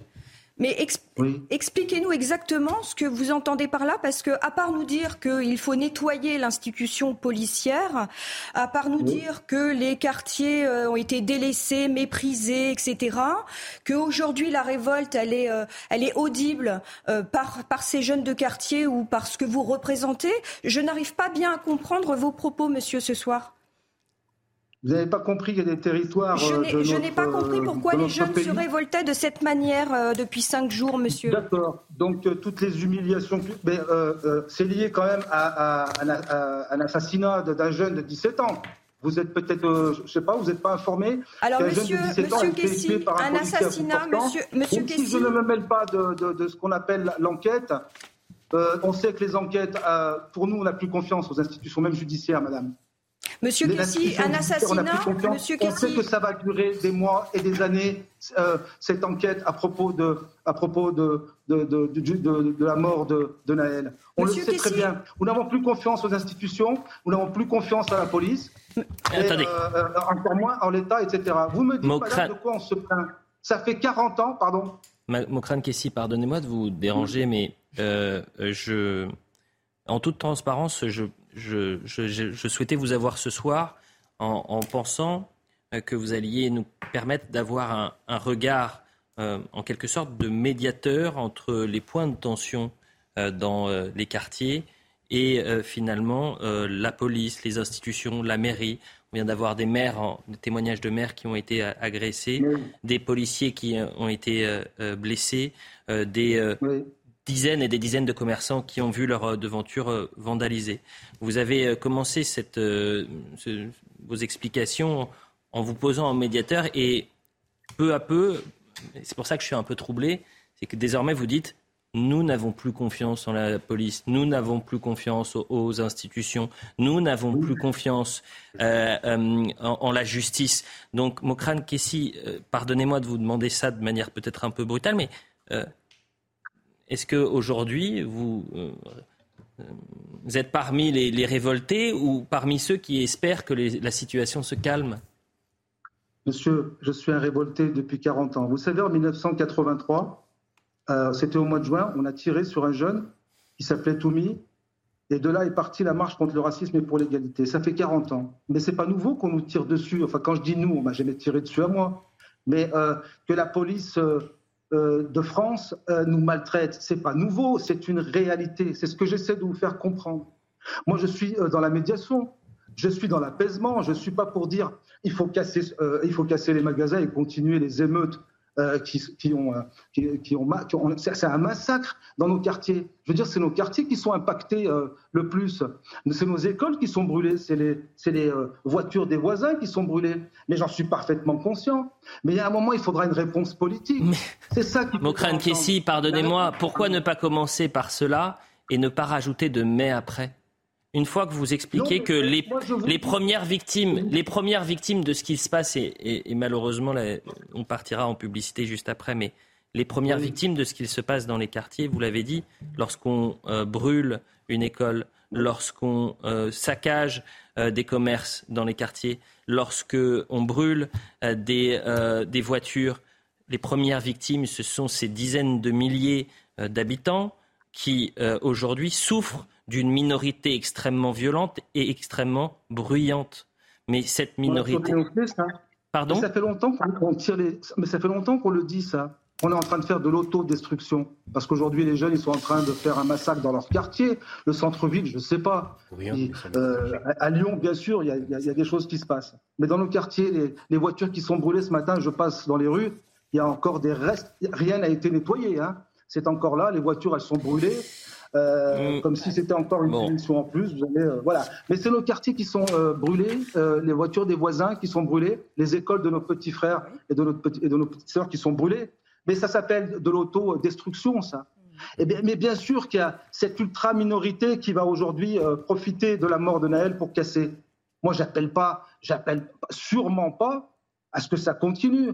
Moi, j'ai appelé dès hier au calme. Eh bien, eh bien c'est important de l'avoir rappelé en, fin d'entretien parce que je peux vous assurer que, euh, et je vous ai contacté vraiment en toute euh, transparence, je ne suis pas sûr que. Euh, Attendez, laissez-moi juste terminer, Mokrane Kessi. Je ne suis pas sûr que lorsqu'on on écoute l'intégralité de l'entretien, c'est la première chose qui en ressorte que vous condamniez les actes et que vous souteniez les personnes qui tentent tant bien que mal de protéger nos institutions. Un grand merci Mokran Kessi et puis un jour peut-être il sera plus simple de venir sur le... Changeons la police et ça ira beaucoup mieux dans les rues aussi. C'est dommage de terminer cet entretien par cette, euh, par cette phrase. Merci à vous, la publicité. Je vais remercier euh, les personnes qui étaient sur ce plateau parce qu'il y a un renouvellement à partir de 22h30 et que nous allons poursuivre cette émission spéciale jusqu'à jusqu'à minuit. Merci Gaël James, merci Maître Anthony Bem. A tout de suite pour euh, Soir Info. Un peu plus de 22h30 sur CNews, on poursuit notre édition spéciale consacrée à, cette cinquième nuit sous haute surveillance sur l'ensemble du euh, territoire. 45 000 forces de l'ordre qui sont euh, présentes et qui seront présentes toute la nuit pour éviter une cinquième nuit d'émeutes en France. le point d'abord sur l'information à 22h34, on a un peu de retard et ensuite je vous présente les invités. La capitale sous haute surveillance. Les commerçants ont anticipé et barricadé leurs vitrines. Aux abords des Champs-Élysées, des contrôles préventifs ont été effectués par les forces de l'ordre. 37 individus ont été interpellés, notamment pour port d'objets susceptibles de servir d'armes. Pour rappel, sur les 45 000 policiers et gendarmes mobilisés sur tout le territoire, 7 000 agents sont déployés à Paris et dans sa proche banlieue. En raison du contexte tendu en France, Emmanuel Macron a reporté sa visite d'État en Allemagne il devait y être ce dimanche soir jusqu'à mardi. Le chef de l'État a téléphoné à son homologue allemand afin de l'informer de la situation dans l'Hexagone. Pour l'heure, aucune nouvelle date de visite n'a encore été fixée. Frank-Walter Steinmeier a indiqué suivre avec une très grande attention la situation en France. Les obsèques du jeune Naël se sont tenues aujourd'hui dans sa ville d'origine, à Nanterre. En fin de matinée, la foule s'est pressée au funérarium pour la levée du corps de l'adolescent de 17 ans. Une cérémonie funèbre a eu lieu en début d'après-midi à la mosquée Ibn Badis. Naël a ensuite été inhumé au cimetière du Mont Valérien dans la plus stricte intimité. Merci, chère euh, Isabelle, pour le point sur l'information. Le général euh, Emmanuel de Richouf est toujours avec nous. Vous êtes éducateur en, banlieue. Vous avez travaillé, des années euh, sur les, quartiers les plus populaires et, c'est vraiment important de vous avoir euh, aujourd'hui. Euh, Driss Zawoui, merci d'être avec nous. Vous êtes vice-président, euh, maire de Ville et banlieue. Là aussi, vous travaillez dans les quartiers populaires avec les jeunes qui sont en, difficulté, qui sont parfois confrontés à cette délinquance et on a besoin d'avoir ces réponses. Pour très honnête, avant la publicité, on était avec un, autre éducateur. Et c'est vrai que son, son, discours et le dialogue qu'il a pu avoir avec nous étaient un peu perturbants. Euh, où on ne sait pas euh, de quel côté il était, euh, du côté finalement de l'ordre et du calme ou, de la révolte. Et donc c'est important d'entendre tous les, tous les avis sur, sur le plateau. Elodie Char est avec nous, j'allais dire Noémie Schulz, Sandra Buisson du service police-justice est avec nous également, Michael Sadoun, ravi de vous retrouver ce soir, les téléspectateurs vous connaissent déjà, et Vincent de la Morandière, maître, bonsoir. Le tour de table est fait, les présentations sont faites. Une image très importante quand je vous disais que la France est sous haute surveillance. Les Champs-Élysées, la plus belle avenue du monde, l'était également, avec euh, un premier bilan qui est fait, euh, chère euh, Sandra Buisson, puisque 37 interpellations sont recensées. Oui, des interpellations euh, en amont de ces, ces, rassemblements, ces appels à rassemblement qui avaient été lancés sur les réseaux sociaux. Euh, un rappel, tout rassemblement euh, ce soir sur les Champs-Élysées est interdit, comme d'autres lieux, hein, la place de la Concorde, l'Assemblée nationale notamment. Et vous le voyez, des policiers et des gendarmes en surnombre, hein, clairement, une présence massive et des contrôles qui sont menés sur les individus, notamment ceux qui tentent de se regrouper pour détecter ceux qui sont euh, porteurs d'armes ou d'armes par destination. On a vu euh, notamment les images transmises par la préfecture de police de Paris qui a déjà saisi un point américain, des pédales de vélo euh, dans des sacs et aussi des bidons, des bouteilles de liquide inflammable avec des chiffons, tout le matériel pour faire des cocktails Molotov. Donc effectivement, on a ces individus qui tentent quand même de, de, se rassembler, mais une, présence des forces d'ordre massive. 7000 policiers et gendarmes sur la zone préfecture de police de Paris ce soir, donc Paris et Petite Couronne. Euh, nous rejoindrons évidemment nos, équipes euh, qui sont sur le, terrain. Alors les Champs-Élysées ultra surveillés ce soir parce qu'il y a eu un appel, si je comprends bien euh, Sandra, il y a eu un appel notamment sur les réseaux sociaux à, se réunir sur les Champs-Élysées en disant en fait on fait n'importe quoi parce que là on est en train de saccager nos quartiers, allons sur les champs régler les choses. Alors c'est un peu ce que prévoyaient euh, les euh, services de renseignement dans euh, les informations qu'on a pu récupérer. c'est que les mouvements, la mouvance d'ultra-gauche tente d'essayer de récupérer une partie du mouvement de colère qui a vu le jour après ce dramatique euh, cette dramatique mort euh, lors de ce contrôle de, police, avec, euh, c'est vrai, la mouvance du gauche qui appelle tous les jours à se rassembler à certains endroits. Hier, c'était à 20h devant les mairies pour essayer eh bien, de, de, phagocyter, de récupérer un peu le, le mouvement. On l'a vu à Lyon aussi. Mhm. c'est ce que nous ont dit des sources sur place, où l'ultra-gauche a participé à la manifestation interdite à l'hommage à Naël devant la mairie. Et puis, ça s'est agrégé avec les jeunes de quartier. Et ça a été difficile à gérer à Lyon parce que euh, il y avait aussi en agglomération euh, lyonnaise d'autres prises à partie, des pillages et donc euh, ça faisait vraiment pas mal d'interventions à, gérer. une source sécuritaire nous disait que toutefois les individus d'ultra-gauche ne, ne pourraient pas euh, phagocyter, euh, mhm. s'introduire dans ce mouvement de, colère euh, qui est parti des quartiers de banlieue jusque dans les quartiers de banlieue parce qu'ils n'y sont pas bienvenus. merci pour cet éclairage. Le terrain, dans un instant, on rejoindra notre envoyé spécial. depuis les Champs-Élysées. C'est assez perturbant de voir cette image. J'ai l'impression qu'on revit, vous savez, ces, grandes périodes de, tension lors des manifestations des, Gilets jaunes, notamment avec des dispositifs de sécurité XXL sur, euh, sur les Champs-Élysées. Voilà pour Paris.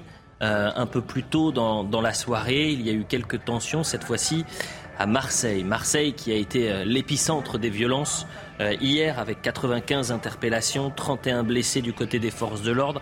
Alors ce que je vous propose, et je le dis pour la régie, c'est qu'on arrive à, voir également les, images de Marseille. Ça c'était aujourd'hui, ce soir, avec des hélicoptères qui sont, qui sont sur place et un important dispositif de, de sécurité. Plusieurs groupes sont mobilisés euh, du côté des forces de l'ordre et des casseurs qui aujourd'hui tentent d'en venir et d'en découdre avec les, forces de l'ordre. On est en direct avec Hassan Hamou. Merci d'être en direct avec nous. Je rappelle que vous êtes euh, fondateur de l'association Trop Jeune pour euh, Mourir. On était en direct tout à l'heure avec euh, Rudy Mana, vous savez, responsable syndical police à Hassan Hamou. Et c'est un Marseillais qui est extrêmement ému quand il a vu les, séquences, les images de tension, de pillage hier et ces images ce soir qui malheureusement se répètent. Quel regard vous portez sur ce qui se passe à, Marseille depuis maintenant 48 heures? Mais comme tout le monde, je pense qu'on déplore euh, et on condamne ces saccages qui, euh, malheureusement, euh, ne doivent pas venir, en tout cas, entacher le, vrai sujet profond que concernent les quartiers. C'est vrai que s'en prendre à des écoles, s'en prendre à des boutiques, s'en prendre à des centres commerciaux, c'est pas la meilleure des façons de faire pour revendiquer et en tout cas porter un message qui euh, doit être un message profond du mal-être que un certain nombre de jeunes euh, vivent dans un certain nombre de quartiers de, notre pays. Et je pense que le sujet est profond et sérieux, euh, mais que ces images desserrent absolument la cause profonde à servir en réalité. Euh, Hassan Amou, est-ce que vous aviez déjà vécu un, tel niveau de, tension dans le centre-ville de Marseille?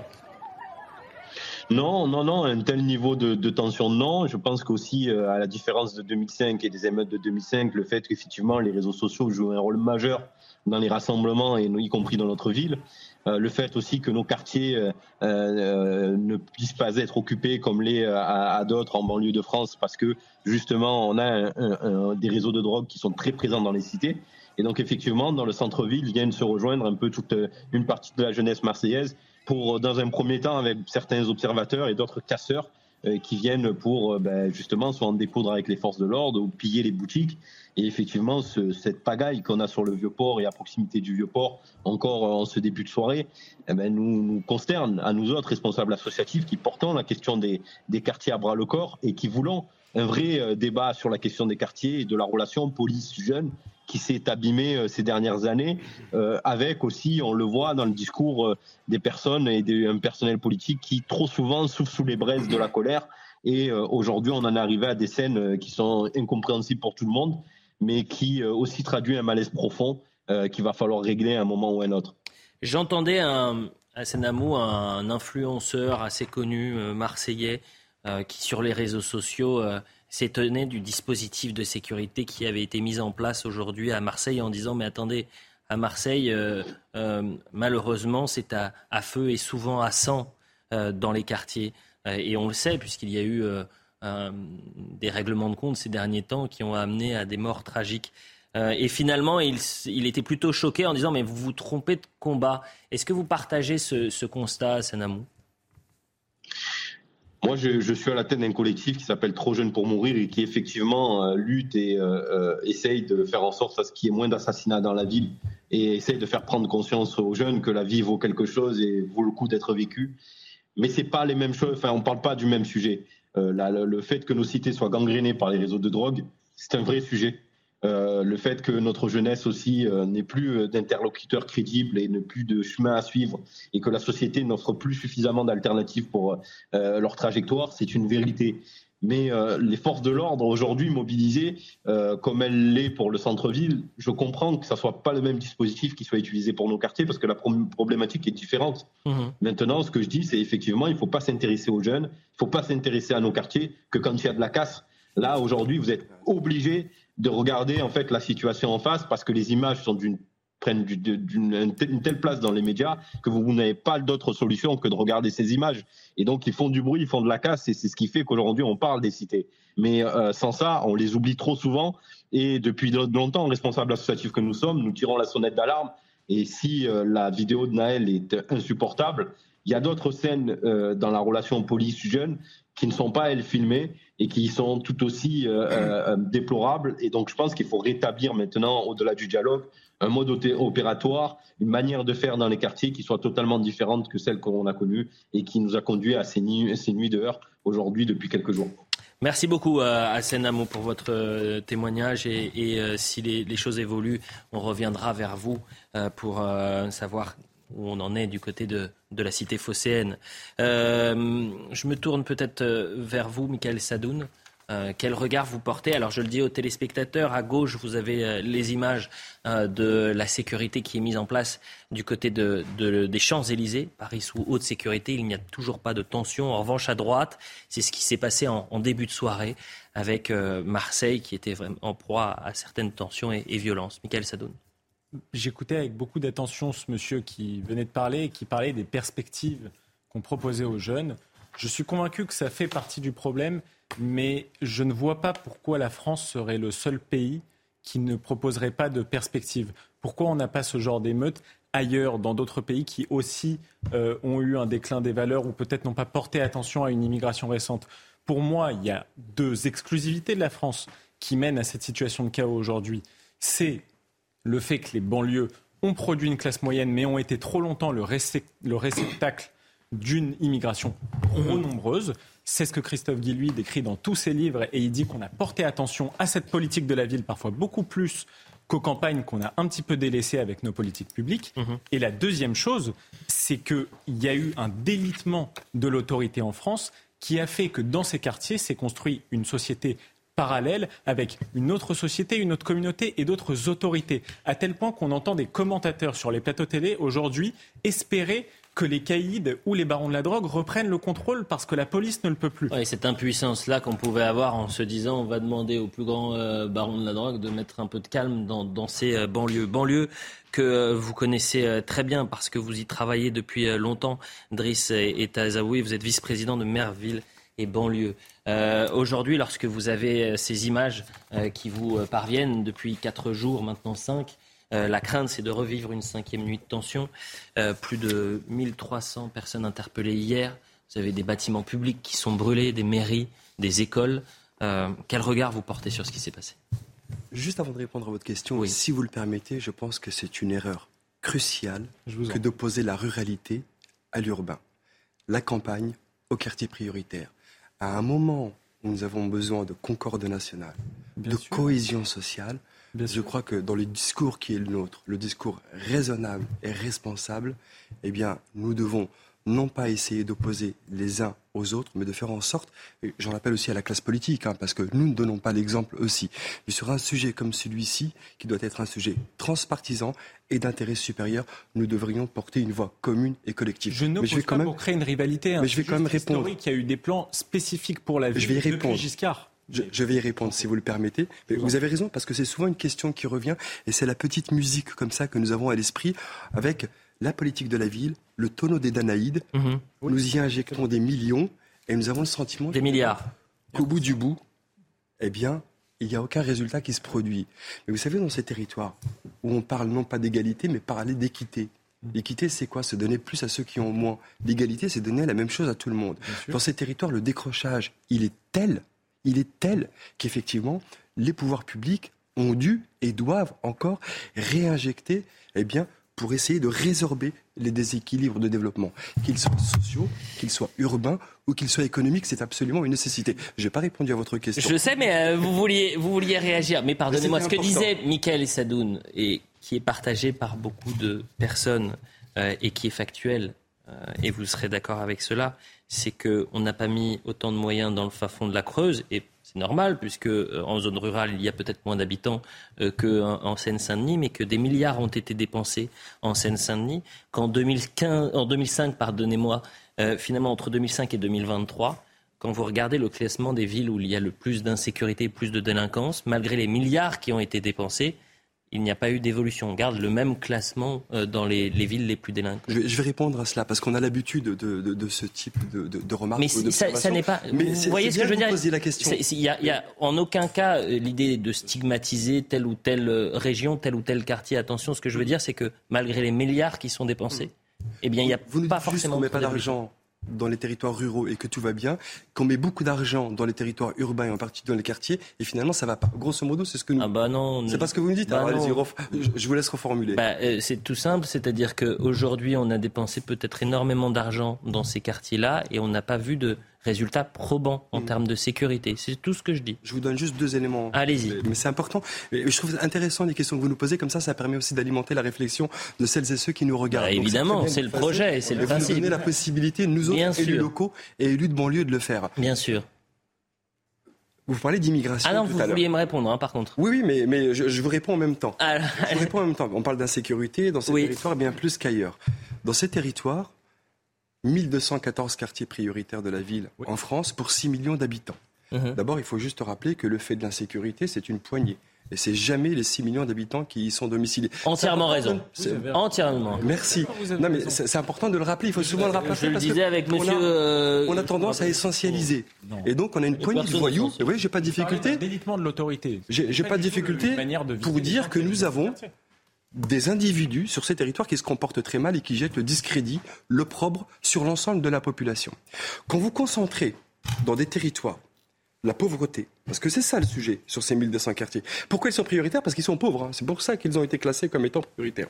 Ils sont pauvres, ils sont d'une grande pauvreté. Et vous ajoutez à ça un deuxième indicateur qui est l'indicateur de densité. C'est-à-dire qu'il y a une concentration de population sur ces territoires qu'en plus ils sont pauvres.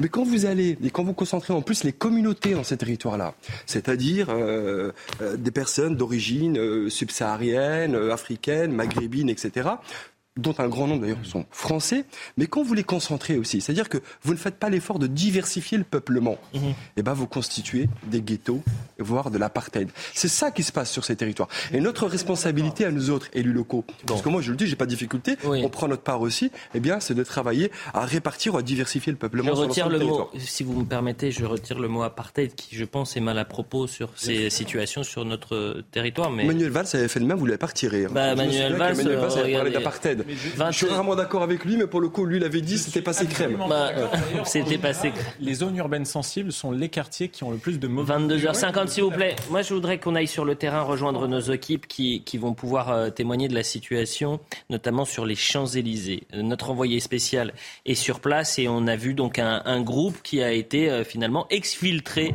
euh, de l'avenue des Champs-Élysées. C'est bien cela? Ouais, c'est actuellement cette situation assez confuse ici sur les Champs-Élysées. Un groupe de jeunes que l'on ne pourrait euh, nombrer puisqu'ils étaient mêlés à des touristes, à des badauds. Un groupe de jeunes qui s'est retrouvé effectivement euh, encerclé par les forces de l'ordre. Et à l'instant même, tout, tout de suite maintenant, vous le voyez sur ces images, que la situation se tend un petit peu avec ces forces de gendarmerie qui repoussent ce groupe qui vient de prendre un petit peu d'élan et de courir tout en criant. À ce moment-là, vous voyez, la situation est assez confuse. Depuis quelques minutes maintenant, ce groupe de jeunes était euh, complètement encerclé par les euh, forces de l'ordre, ces forces de l'ordre qui leur ont indiqué le chemin de la sortie, puisque vous le savez, la manifestation sur les Champs-Élysées était totalement euh, interdite. Et cette situation qui est en train de se résorber à l'instant avec ce groupe de jeunes que l'on voit s'échapper au loin, loin des champs des Champs-Élysées, puisqu'il faut savoir que les Champs-Élysées ce soir sont sous très haute surveillance après de nombreux appels à se rassembler ce soir sur la plus belle avenue du monde. Euh, des euh, centaines de forces de l'ordre sont présentes, la Brave, la gendarmerie, la police, euh, les militaires du clan Vigipirate également. Les grands magasins, les grands restaurants sont tous protégés évidemment et surtout les structures nécessaires à la tenue du 14 juillet. Vous savez, ces grandes tribunes, ou notamment la tribune présidentielle, qui ont été installées ces dernières heures, qui sont évidemment très protégées par les forces de l'ordre. Et donc ce groupe de jeunes que vous voyez sur nos images, qui prend la direction des rues adjacentes aux Champs-Élysées sans savoir où véritablement ils vont se retrouver dès à présent. Alors l'inquiétude évidemment c'est que euh, ce, euh, ce, groupe euh, se, se, disperse, forme plusieurs groupes distincts et qu'on se retrouve dans une situation, et là je parlerai de, de jurisprudence réforme des retraites avec des manifestations sauvages et des individus qui pourraient finalement peut-être casser ou brûler du, mobilier urbain. Quel est le profil des personnes qui sont sur le terrain actuellement? Bah, pour, pour, tout vous dire, dans ce groupe qui était encerclé par les forces de l'ordre, j'en ai questionné certains, des touristes notamment, qui nous ont demandé pourquoi même eux-mêmes étaient euh, encerclés. On a également vu des, des, jeunes qui se promenaient en couple et il faut bien reconnaître des personnes habillées tout de noir vêtues avec des, des, des cache-coups, vous savez, ces cols euh, hivernaux euh, qui ne sont pas véritablement de, de saison. Et ces personnes m'ont indiqué qu'elles n'étaient pas là pour casser, simplement pour manifester et faire entendre leur mécontentement et leur, leur tristesse par rapport au drame qui s'est passé en en, début de semaine, mais les profils de toutes ces personnes étaient très variés. Et il était assez difficile de savoir et de distinguer quelles étaient les personnes qui étaient là à la fois, soit pour manifester, soit pour se promener, ou alors tout, simplement les, personnes, les, les, les, touristes. Mais là, visiblement, le groupe que l'on est en train de suivre, c'est euh, des profils de, assez jeunes. Hein. Là, on est sur une, classe d'âge euh, de euh, plus de plus de 16 ans, entre 16 et, et 25 ans, comme ça à vue d'œil. Évidemment, ce ne sont pas des statistiques officielles, ça n'est que mon ressenti, mais c'est en tous les cas, voilà, entre entre 15 et 25 ans, c'est en tous les cas le profil qui semble se dessiner avec ce groupe qui est là maintenant. À l'heure où je vous parle, à l'instant où je vous parle, est suivi de très près par ces euh, forces de l'ordre et la Bravem qui accompagnent le groupe au fur et à mesure qu'il s'avance dans les rues de la capitale. On reste sur euh, vos images et si ça évolue, évidemment, euh, on revient vers vous pour faire euh, un point. Je me tourne, puisqu'il est 22h55, vers vous, Général. Vous allez nous, nous quitter dans, dans, quelques instants. 70% des Français appellent à ce que l'armée soit mobilisée. Vous qui êtes général, vous en pensez quoi? Est-ce que c'est à l'armée aujourd'hui d'intervenir si ce cinquième jour ressemble au précédent, à savoir euh, des euh, émeutes un peu partout sur le territoire et des bâtiments privés et publics qui sont brûlés ou pillés Alors, vous dites 70% euh, des Français souhaitent que l'armée intervienne. Alors, je me demande si c'est les Français qui, ne sachant plus à, qui se raccrocher, disent on va faire intervenir l'armée, mais que la police fasse son boulot d'abord. Vous voyez ce que je veux dire? Est-ce que vraiment la police aujourd'hui a les capacités, l'autorisation d'utiliser tous les moyens dont elle dispose pour euh, régler euh, l'affaire. Ça, c'est le premier point. Le, deux, le deuxième point, je, je, l'armée viendrait pourquoi? Euh, je ne suis, il y a, des, il y a de l'armement, il y a de l'armement dans les banlieues, je le sais. Euh, est-ce que cet armement est servi par des gens compétents? J'en suis beaucoup moins sûr. Entraîné, j'en suis pas sûr du, j'en suis pas sûr du tout. Donc voilà. Donc je, je, je dirais simplement, les armées aujourd'hui, ce ne sont pas, ne c'est pas l'heure de faire intervenir les armées dans les banlieues. Je pense pas. En revanche, pardon. Hein, pour l'armée, il faut peut-être préciser à quoi elle pourrait euh, servir. Euh, puisque la particularité, contrairement aux forces de l'ordre, police et gendarmerie, c'est que l'armée, les militaires n'ont pas d'armes, de, de, munitions, de, de forces intermédiaires. Ils n'ont pas de grenades. Je, je, je, arrête. Si vous dites, si vous dites l'armée, l'armée intervient, l'armée c'est un combattant, une arme et qu'une arme à tuer. Oui, c'est ce que voilà. j'explique. Donc, euh, donc euh, l'État, l'État qui le, le, jour où le, le, le gouvernement euh, le gouvernement dira l'armée va, va dans les banlieues ou va ailleurs d'ailleurs, c'est pour, c'est pour, euh, c'est pour rétablir l'ordre, mais le rétablir complètement. Vous voyez ce que oui, c'est voilà. ce que j'essayais voilà, d'expliquer, c'est que oui, oui, l'armée n'a pas de moyens de force intermédiaire, ah n'a pas de grenades de, de désencerclement, de lacrymo, etc. Euh, et euh, effectivement, donc, s'ils interviennent, c'est euh, avec dernier, une arme à feu dernier, dernier directement. Recours, voilà. L'autre piste qui est euh, envisagée, selon nos informations, nous vous donnions l'information hier euh, sur CNews, c'est de décharger les CRS et les gendarmes mobiles qui sont actuellement, il y en a une partie. Hein, en permanence qui sont dédiés à la garde notamment des ambassades et de certaines institutions. Et il est euh, en évaluation, à l'étude, de euh, eh bien, les remplacer par euh, des militaires de l'opération Sentinelle pour les laisser, eux, spécialistes du maintien de l'ordre, ces CRS et ces escadrons de gendarmerie mobile, aller sur les émeutes. Oui, ça, ça je pense que c'est une possibilité qui a été déjà faite, il me semble, il y a quelques années. Hein, il, me semble, il y a quelques années, il y a 10-15 ans, quand j'étais sous l'uniforme encore, il y a, c'est ce que l'on, ce que l'on voilà. nous a appelé à faire. On euh, déplace, voilà. c'est la tectonique voilà. des forces. Euh, mais un grand merci, Général. Euh, et euh, euh, vous reviendrez évidemment nous, nous, bah, nous retrouver. Euh, je rappelle que vous êtes éducateur en banlieue et que vous continuez votre, votre travail sur Mais le terrain. Vous devez, vous devez, je pense que nos concitoyens et vous-même qui êtes influents sur les, sur les, les, les, les télévisions, mm -hmm. vous ne devez pas oublier, pas oublier la chose, il faut pas oublier la chose principale, c'est la France dont il s'agit. Mm. C'est-à-dire que tout, toute la démarche que nous sera appelé à faire demain quand l'autorité aura été rétablie, que les jeunes sont rentrés dans leur, cantonnement, c'est de la France dont il s'agit. C'est-à-dire qu'il ne faut pas, il faut recommencer à faire des petites opérations de briquet de broc, recoller, etc. C'est véritablement donner, un souffle pour que notre pays se relève et, et que se relève avec une jeunesse qui, euh, vous la voyez, vous la voyez, la jeunesse complètement désœuvrée, même pas désœuvrée d'ailleurs, qui, qui une jeunesse qui véritablement est française. Donc il faut lui donner le goût, euh, je veux dire, euh, le goût de la France. Et j'invite, j'invite les téléspectateurs à lire, laisser déjà à lire vos, vos, ouvrages, mais surtout à, à lire celui de Michel Auboin, ancien préfet qui a travaillé pendant oui. 40 ans dans les banlieues oui. et qui a écrit et qu'on a reçu la semaine dernière le défi d'être français, parce que les, les délinquants ou criminels qu'on a pu avoir dans les, dans les banlieues sont des des Français, sont nés en France. les mineurs de 13, 14 ans qui ont pillé, qui ont saccagé les commerces, sont, français. sont nés en France. Donc là, la question, et je me retourne une nouvelle fois vers, vers vous, Driss et c'est qu'est-ce qu'on peut faire pour redonner goût à, ces enfants délinquants de la France? Merci, mon général. Je, suis content que vous ayez abordé le sujet parce que ce sujet-là a été très peu abordé finalement sur les autres plateaux. Il est capital. Il est capital. Mais comment on fait France? Comment on fait nation? Comment ensemble on fait corps dans la République? Parce qu'aujourd'hui, on entend ces gamins qui ont 14, 15, 16, 17 ans, dont la citoyenneté leur échappe, dont l'identité est troublée. On entend. Dire, et on est choqué. Modestement, modestement j'ai conduit euh, un certain nombre d'opérations en banlieue. J'ai sorti 2000 jeunes que j'ai remis dans le giron de la France en leur apportant, au travers d'un parcours, euh, d'un parcours de citoyenneté, véritablement l'envie de, de eh bien, français. Un grand merci. On va remercier. Et Elodie Huchard, le, juste une dernière chose, puisqu'il est 23 h et c'est l'une des informations de, de la journée. Euh, signe que la situation est quand même assez tendue euh, en, France et que le président de la République euh, en est parfaitement conscient.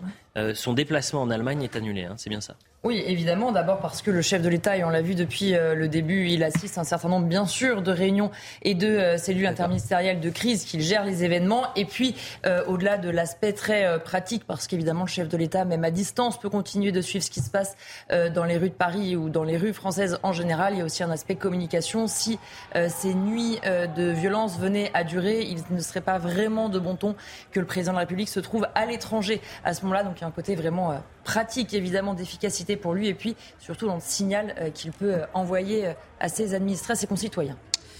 merci Elodie Huchard. Dans un instant, vont prendre place. qui va prendre place? Parce qu'il y a du monde qui est venu depuis maintenant 23 heures. Ce que je vous propose, c'est qu'on rejoigne le terrain puisque ces groupes sont en train de descendre l'avenue de Friedland en direction. C'est vrai qu'ils sont à moins d'un kilomètre des Champs-Élysées. Que se passe-t-il autour de vous? Ben écoutez, ces, jeunes dont on vous parlait il y a quelques instants sont en train de faire demi-tour euh, demi-tour sous l'impulsion euh, et bien sûrement de quelques leaders que l'on a vu à l'instant euh, crier plus fort que les autres pour leur indiquer la direction. Et la brave M qui depuis tout à l'heure est en train de les suivre en fait. C'est véritablement c'est assez étonnant comme situation. Ce groupe de jeunes composé de, quelques centaines de jeunes qui a quitté donc les Champs-Élysées sous l'impulsion des forces de l'ordre était suivi vraiment à, la trace.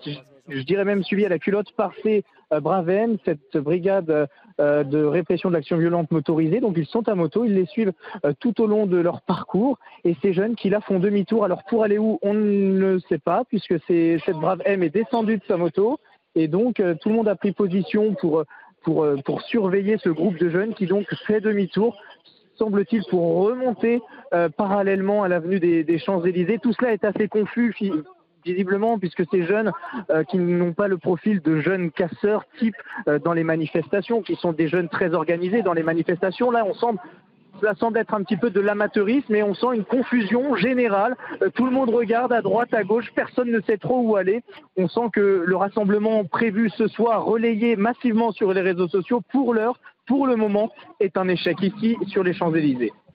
Euh, moment de confusion donc euh, aux abords des, Champs-Élysées. Merci pour ces précisions. Alors qu'à l'antenne, et ce sont des images en, direct, vous pouvez euh, découvrir ces brigades de répression de l'action violente qui sont également mobilisées. Je rappelle ce chiffre.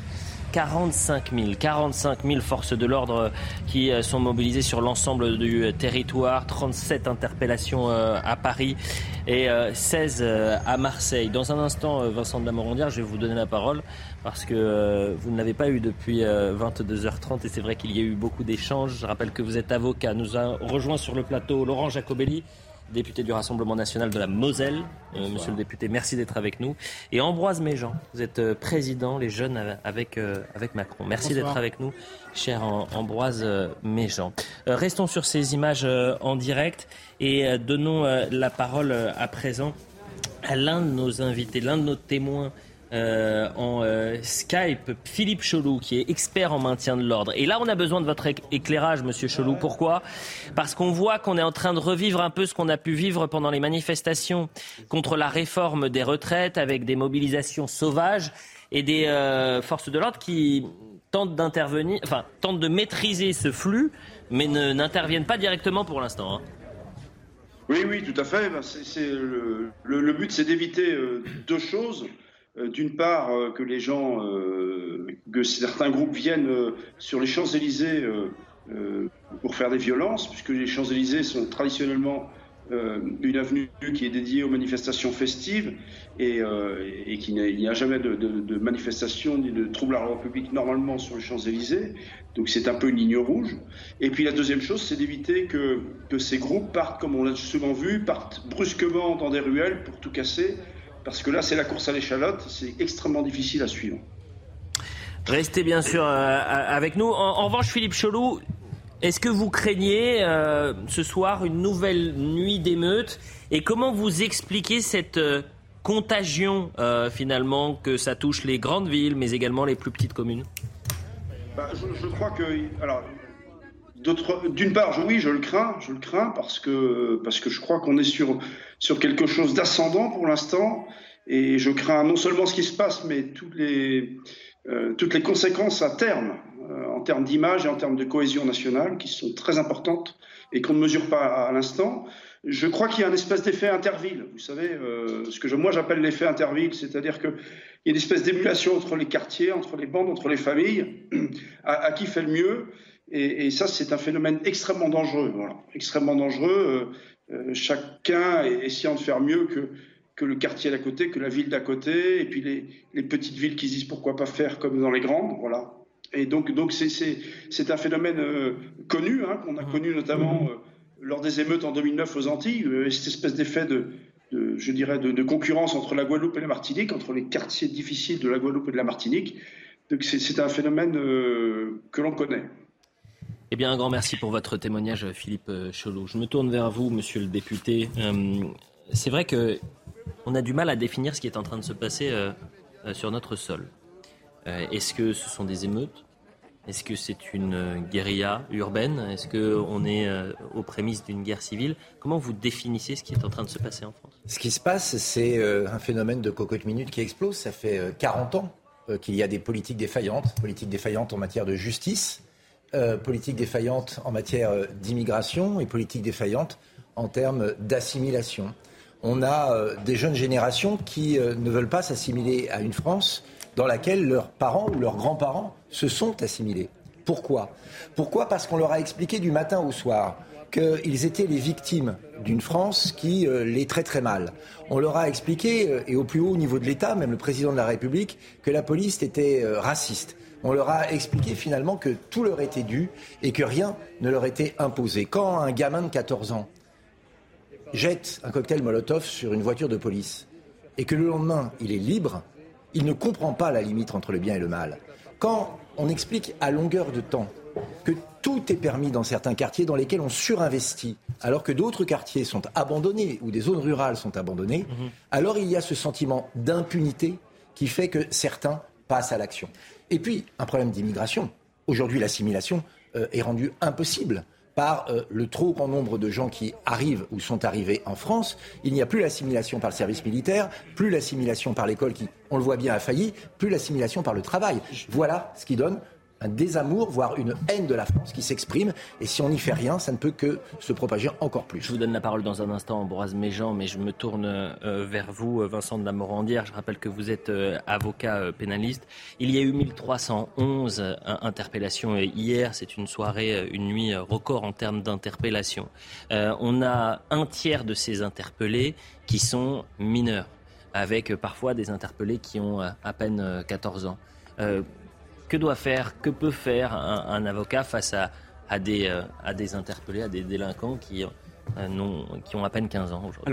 Quand on voit ces images, quand on voit ces chiffres, quand on voit certaines de ces déclarations, euh, on s'aperçoit que tout ça fonctionne comme un miroir. C'est-à-dire que chacun va projeter ses craintes et ses présupposés en fait sur cette situation-là, en disant regardez euh, ce qui se passe et qui est euh, extrêmement fort actuellement est la preuve que mes présupposés, mes convictions politiques sont tout à fait sérieuses. En fait, quand on casse le miroir, quand on essaye de regarder un petit peu au-delà des apparences, on s'aperçoit que des deux côtés des barricades, en ce moment, vous avez une même passion chez les jeunes dont vous parlez, et comme dans les forces de l'ordre et les forces de paix, parce qu'il faut les appeler forces de l'ordre et forces de paix aussi, c'est ce qu'on leur souhaite, il y a une même passion, il y a une même valeur, il y a une, valeur commune partagée.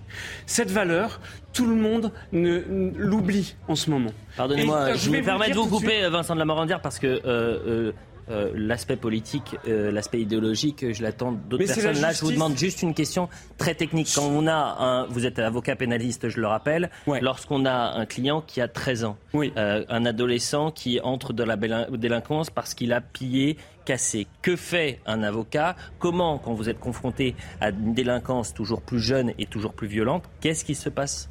Vous voulez savoir comment on défend? On regarde à travers les apparences. On, là, on voit que ces jeunes-là ont espéré autre chose. Je suis désolé, ils ont espéré autre chose que de l'impunité. Ils veulent, comme les forces de l'ordre, qu'il n'y ait pas d'impunité pour ce qui s'est passé pour Naël.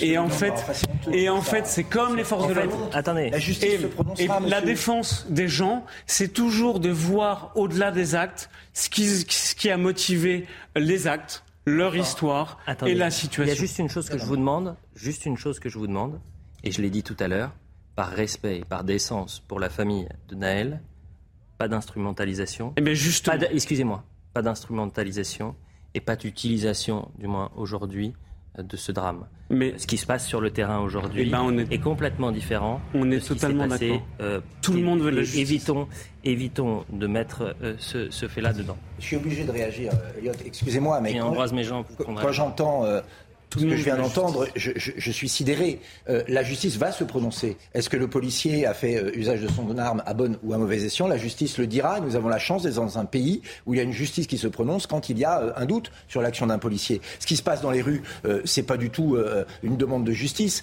On a des pillards, on a des gens qui attaquent, on a des gens qui agressent, on a des gens qui volent. C'est pas du tout comme ça qu'on fait respecter la justice. Mettre les deux en parallèle, mais c'est honteux. On a des gens qui détestent la France et qui veulent la briser. Moi, dans ma circonscription, il y a une mairie, la mairie de Famec, qui a été complètement anéantie euh, par 300 euh, voyous. Est-ce que vous croyez une seconde que c'est une demande de justice? Non, c'est une attaque en règle de la République et de la nation. Ça doit être condamné, condamné fermement. On entendra, il y a aucune on entendra certains. Excusez-moi, on donne la parole à tout le monde. On entendra euh, dans un instant le témoignage d'un policier, visage caché, qui a été d'ailleurs interrogé par Sandra Buisson il y a de cela euh, quelques heures et qui nous raconte euh, son quotidien depuis maintenant mm. quelques, depuis quatre nuits, cinq nuits désormais.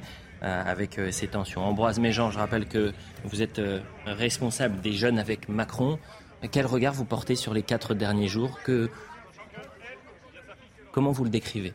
Je pense qu'il faut éviter de mélanger tous les sujets. Effectivement, il y a d'un côté euh, euh, le décès euh, de Naël, il y a la façon dont la justice doit agir pour traiter la façon dont le policier est intervenu, et puis il y a ce qu'on voit depuis quatre jours, ces émeutes qui peut-être partait-elle au départ euh, d'un sentiment d'injustice, mais qui aujourd'hui sont absolument euh, inqualifiables et injustifiables. Et euh, expliquer aujourd'hui ces émeutes par ce qu'il s'est passé, c'est excuser des choses qui sont inexcusables.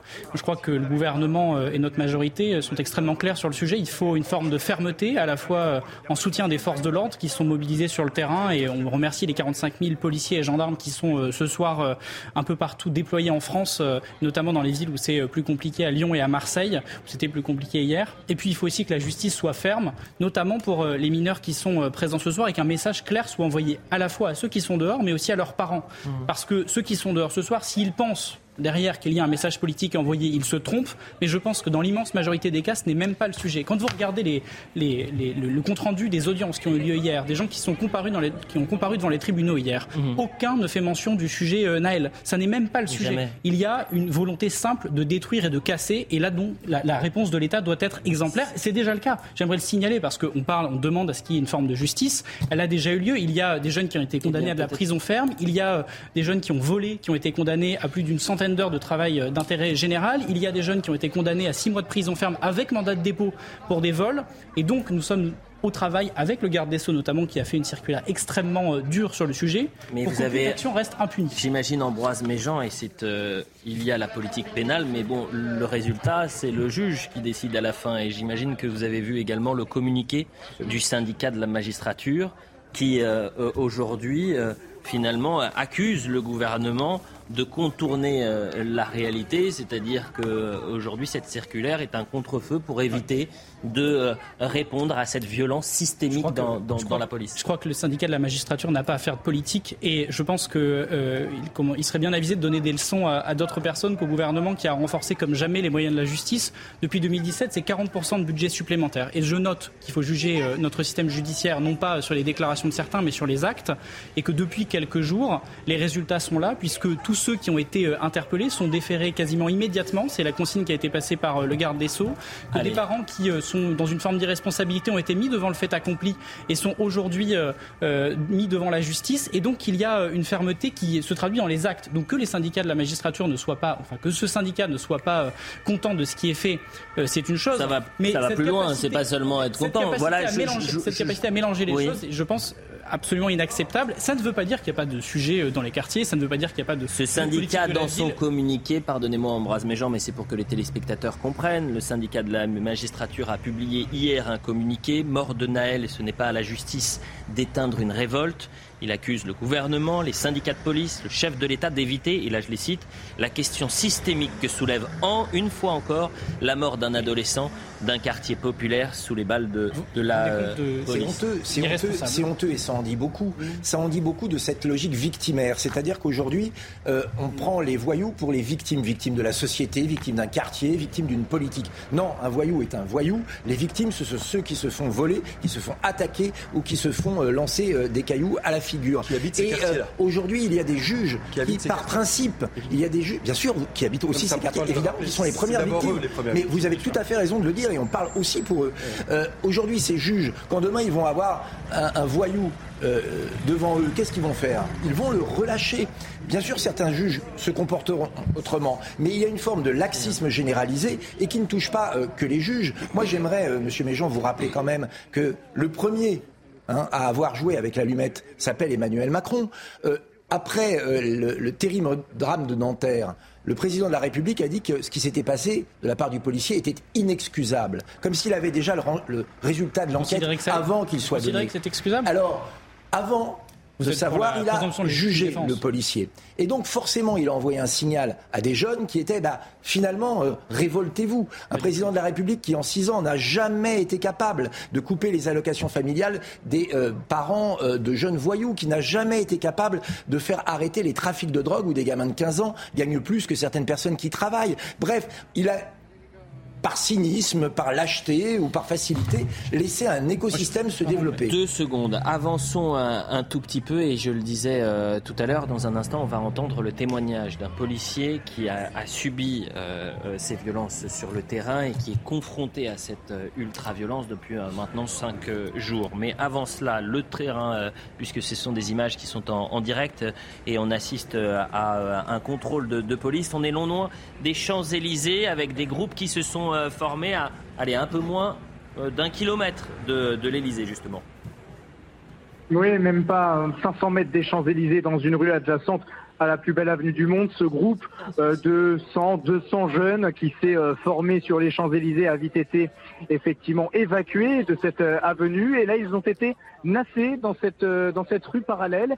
Et à partir de là effectivement les forces de l'ordre prennent un jeune par un jeune, une personne par une personne et procèdent à la fouille complète eh bien des affaires de, ces jeunes individus. Donc là vous le voyez, on est en train de, fouiller les poches des, des joggings, on demande aux rares filles qui, qui, composent ce groupe euh, d'ouvrir leur, leur sac, euh, leur sac à dos également.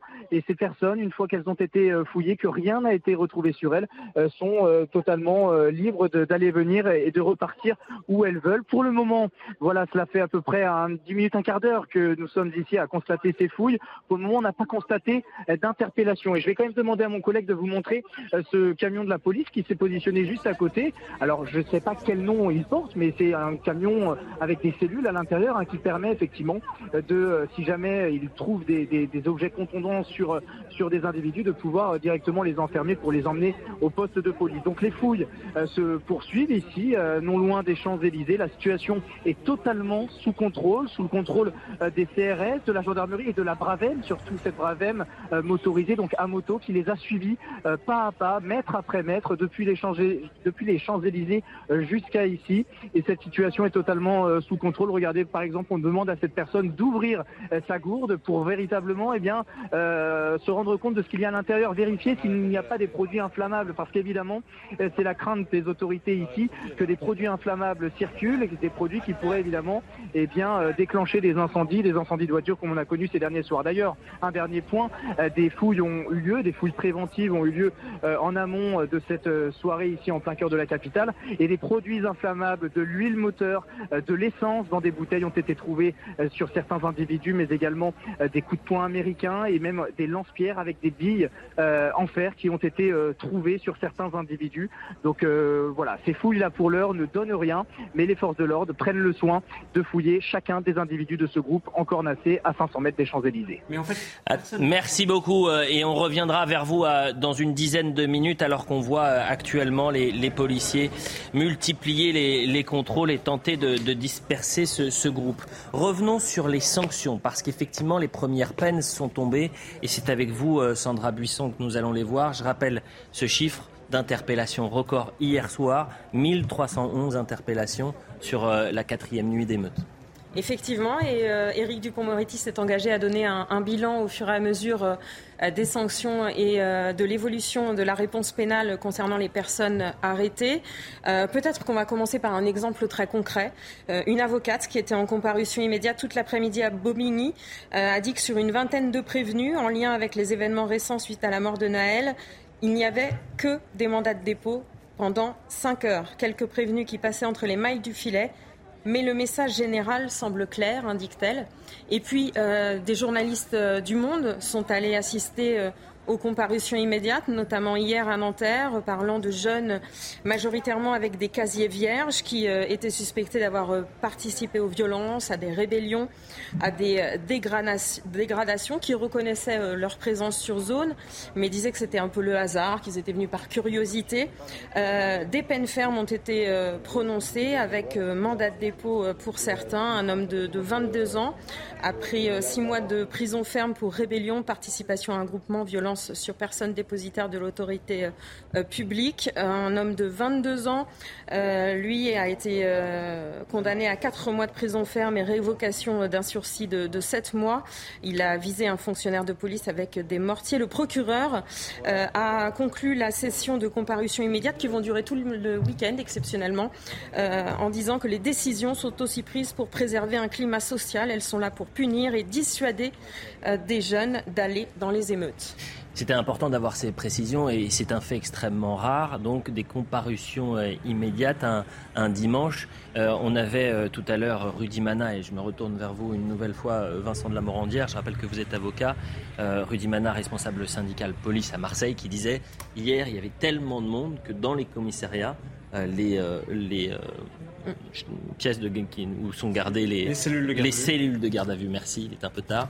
Et eh bien dans ces cellules, les cellules étaient pleine. Vous n'aviez jamais, par exemple, vous, euh, plaidé un, dimanche pour des comparutions immédiates? Alors, euh, effectivement, euh, c'est exceptionnel puisque le dimanche, on ne peut pas passer en comparution immédiate. On passe en comparution préalable devant le juge des libertés pour attendre l'audience de comparution immédiate qui vient le lundi ou le mardi, généralement. Mais c'est vrai que les comparutions immédiates, d'une manière générale, il faut le dire, finissent très tard. Il y a beaucoup de monde et vous avez, c'est intuitif, hein, c'est pas statistique, mais environ 4 mandats de dépôt sur 5. C'est une justice, en fait, très rapide, très expéditive. On pourrait même penser un petit peu que c'est une justice de classe. Il faut vraiment y aller pour s'en apercevoir. Mais par contre, on ne peut pas dire que ce soit une justice euh, laxiste. Euh, il y a même des peines qui ont dépassé les 10 ans qui ont été prononcées en comparution immédiate. Euh, ça a marqué tous les avocats de la et défense. Les avocats s'étaient émus de ça, effectivement. effectivement. donc c'est pas du tout une justice qui manque de répression. Bon. on est avec Bruno Bartosetti en, direct. Merci d'être avec nous. Vous êtes porte-parole unité SGP Sud. Alors nous restons sur ces images en direct à, à Paris, mais on le sait, Bruno Bartosetti, il y a eu des tensions à, Marseille, avec 38 interpellations désormais, dont 3 en, flagrant délit dans un tabac euh, cours Julien. Des groupes tentent de se former principalement dans le centre et à proximité des centres commerciaux du, Grand Littéral, du Merlan et, de la Bonne Veine, pour être très précis.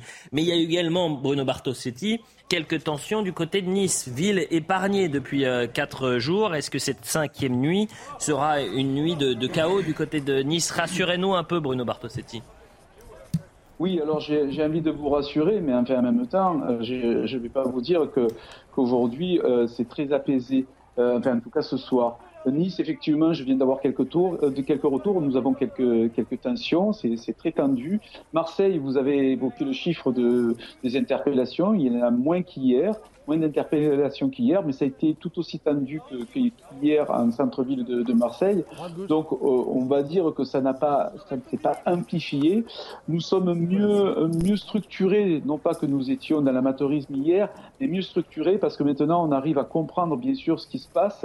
Je reviens sur Marseille si vous le permettez, avec des jeunes qui, euh, qui s'en prennent au, au, magasin pour piller et nous ne sommes pas dans l'affrontement pur et simple. Dans le, hein, on le sait, on a compris que c'était un, bien, un bon prétexte aussi pour piller des magasins avec ce qui se passe depuis 3-4 jours à Marseille. Et, euh, et là, donc, du coup, on arrive à mieux comprendre, à mieux appréhender la volonté de ces jeunes qui, euh, qui reste dans la provocation, l'affrontement certes, mais aussi de piller des, magasins. Alors sans rentrer dans la polémique également, j'aimerais vous dire que si nous avons des interpellations et s'il y a des comparutions immédiates, nous en sommes euh, fort heureux. Euh, sachez qu'il y a aussi beaucoup de, on va dire, d'interpellations qui restent sans issue. Je ne dis pas que la justice ne fait pas son travail, mais elle aussi, elle est très débordée. Et pour beaucoup de jeunes, eh bien, ils se sentent dans l'impunité. Mais c'est vrai qu'il faut arriver à se montrer beaucoup plus ferme, beaucoup plus, ferme. Ça ne doit pas être seulement des mots, seulement des propos que l'on entend de l'exécutif ou, du, ou du ministre de la Justice. Il faut aller beaucoup plus loin. Je vous prends un exemple, si vous le permettez, et ça que ça nous serve d'exemple, parce que j'entends le ministre de la Justice qui dit on peut sanctionner en remontant sur les, les IP parce que les réseaux sociaux, justement, peuvent tracer ces, ces, ces, comment dirais-je, excusez-moi, je suis un peu fatigué, mais tout ce qui peut être véhiculé à travers ces réseaux sociaux, euh, ben, qu'on continue le travail, notamment en matière de stup, parce que nous, nous sommes bien, bien confrontés à ce genre de difficultés à Marseille. Donc voilà, j'aimerais vous rassurer, effectivement, ça va, on maîtrise mieux les situations, mais c'est quand même très compliqué. Je pense à mes collègues qui sont aussi surchargés de travail, fatigués, blessés. C'est très dur pour eux. Il faut qu'ils aient euh, euh, vraiment aujourd'hui un soutien fort de l'État. Et si ça devait continuer, pourquoi pas, sans tabou, parler d'état d'urgence, mais espérons qu'on n'en arrive pas là. Mais pour l'instant, c'est assez compliqué, je vous l'accorde. Euh, je le dis aux téléspectateurs et merci pour votre témoignage. À gauche, vous avez donc des, images en, direct de cette police, de ces policiers qui sont non loin des Champs-Élysées et qui sécurisent la zone. Et puis à droite, ces images de, de tension et euh, d'interpellation d'individus. Et cette fois-ci, c'était euh, en début de soirée à, Marseille. Une quarantaine de personnes ont donc été euh, interpellées. Il y en avait plus de 90 hier. Ce que je vous propose à 23h27, c'est d'entendre ce témoignage, témoignage que vous avez recueilli aujourd'hui. chère Sandra Buisson. je rappelle que 328 policiers et gendarmes ont été blessés ces 48 dernières heures. Et parmi ces policiers, trois euh, policiers blessés. Trois ont été euh, blessés par des tirs de fusil à, à grenaille. Ça, c'est euh, grenade? Euh, grenaille, à Vaux-en-Velin, non loin de, Lyon. on va écouter de, de, ce témoignage de Marc. sa voix a été modifiée, je le dis aux téléspectateurs, pour des raisons évidentes de, sécurité, et, vous ne verrez pas son, son visage. qu'on a vécu deux nuits très intenses. Deux facteurs d'intensité, c'était d'une part la violence extrême, et d'autre part euh, la longueur de l'engagement.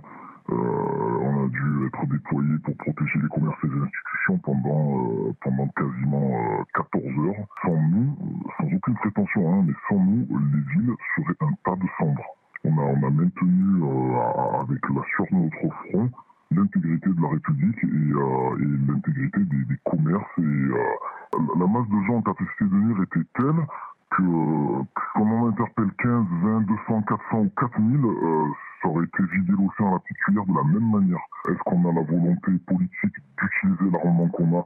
C'est une autre question. Mais en tout cas, on a les moyens d'y faire face. On a des bons équipements. On monte et on récupère une rue, un pâté de maison. On les sécurise à la sueur de notre front. Et quand c'est sécurisé, on embarque dans nos camions vers un autre lieu qui est occupé par un autre groupe. Et ça recommence. Franchement, je, je suis fier de mes collègues. On a, on a, on a, on a tenu la rue, je vous dis. On n'a pas sauvé tous les commerces, on n'a pas pu faire, euh, on n'a pas pu faire des miracles, mais on, on a géré et euh, on va continuer à gérer, je vous le dis. On est en danger parce que sur le plan moral, on a un genou à terre. Après 14 heures d'engagement non-stop, Et, je peux vous dire que c'est hard de trouver les ressources euh, pour avoir le discernement dans notre action. Et on n'a pas le choix parce qu'on est seul. Et on est seul sur le plan judiciaire, parce qu'on sera lâché si on se manque, et sur le plan administratif, parce qu'on sera lynché médiatiquement tellement que l'administration va nous, va nous balayer d'un revers et nous foutre en tôle. Alors évidemment, vous l'avez compris, sa, voix a été modifiée, donc il fallait euh, lire, mais euh, un témoignage très fort lorsqu'il dit ⁇ Sans nous, euh, on aurait eu une France en, en cendres ⁇ Autre témoignage, cette fois-ci de nos confrères du Parisien, que vous avez peut-être lu euh, aujourd'hui, de Florent, 47 ans. Il est brigadier à Orléans. Il fait partie de ces 45 000 forces de l'ordre mobilisées. Et voilà ce qu'il dit. Les émeutiers se relaient. Ils se sont mieux équipés. Les tirs de mortier sont plus nombreux. En 2005, et c'est ça qui est terrifiant, les casseurs cherchaient à se confronter à nous. Là, ils veulent nous tuer. Euh, Driss Etazoui, je, je me retourne vers vous, vice-président maire ville et banlieue. Aujourd'hui, on a non pas des délinquants, mais euh, parfois des, jeunes mineurs qui sont euh, prêts à, casser du policier dans certaines zones. Quelle réponse on peut apporter à cela?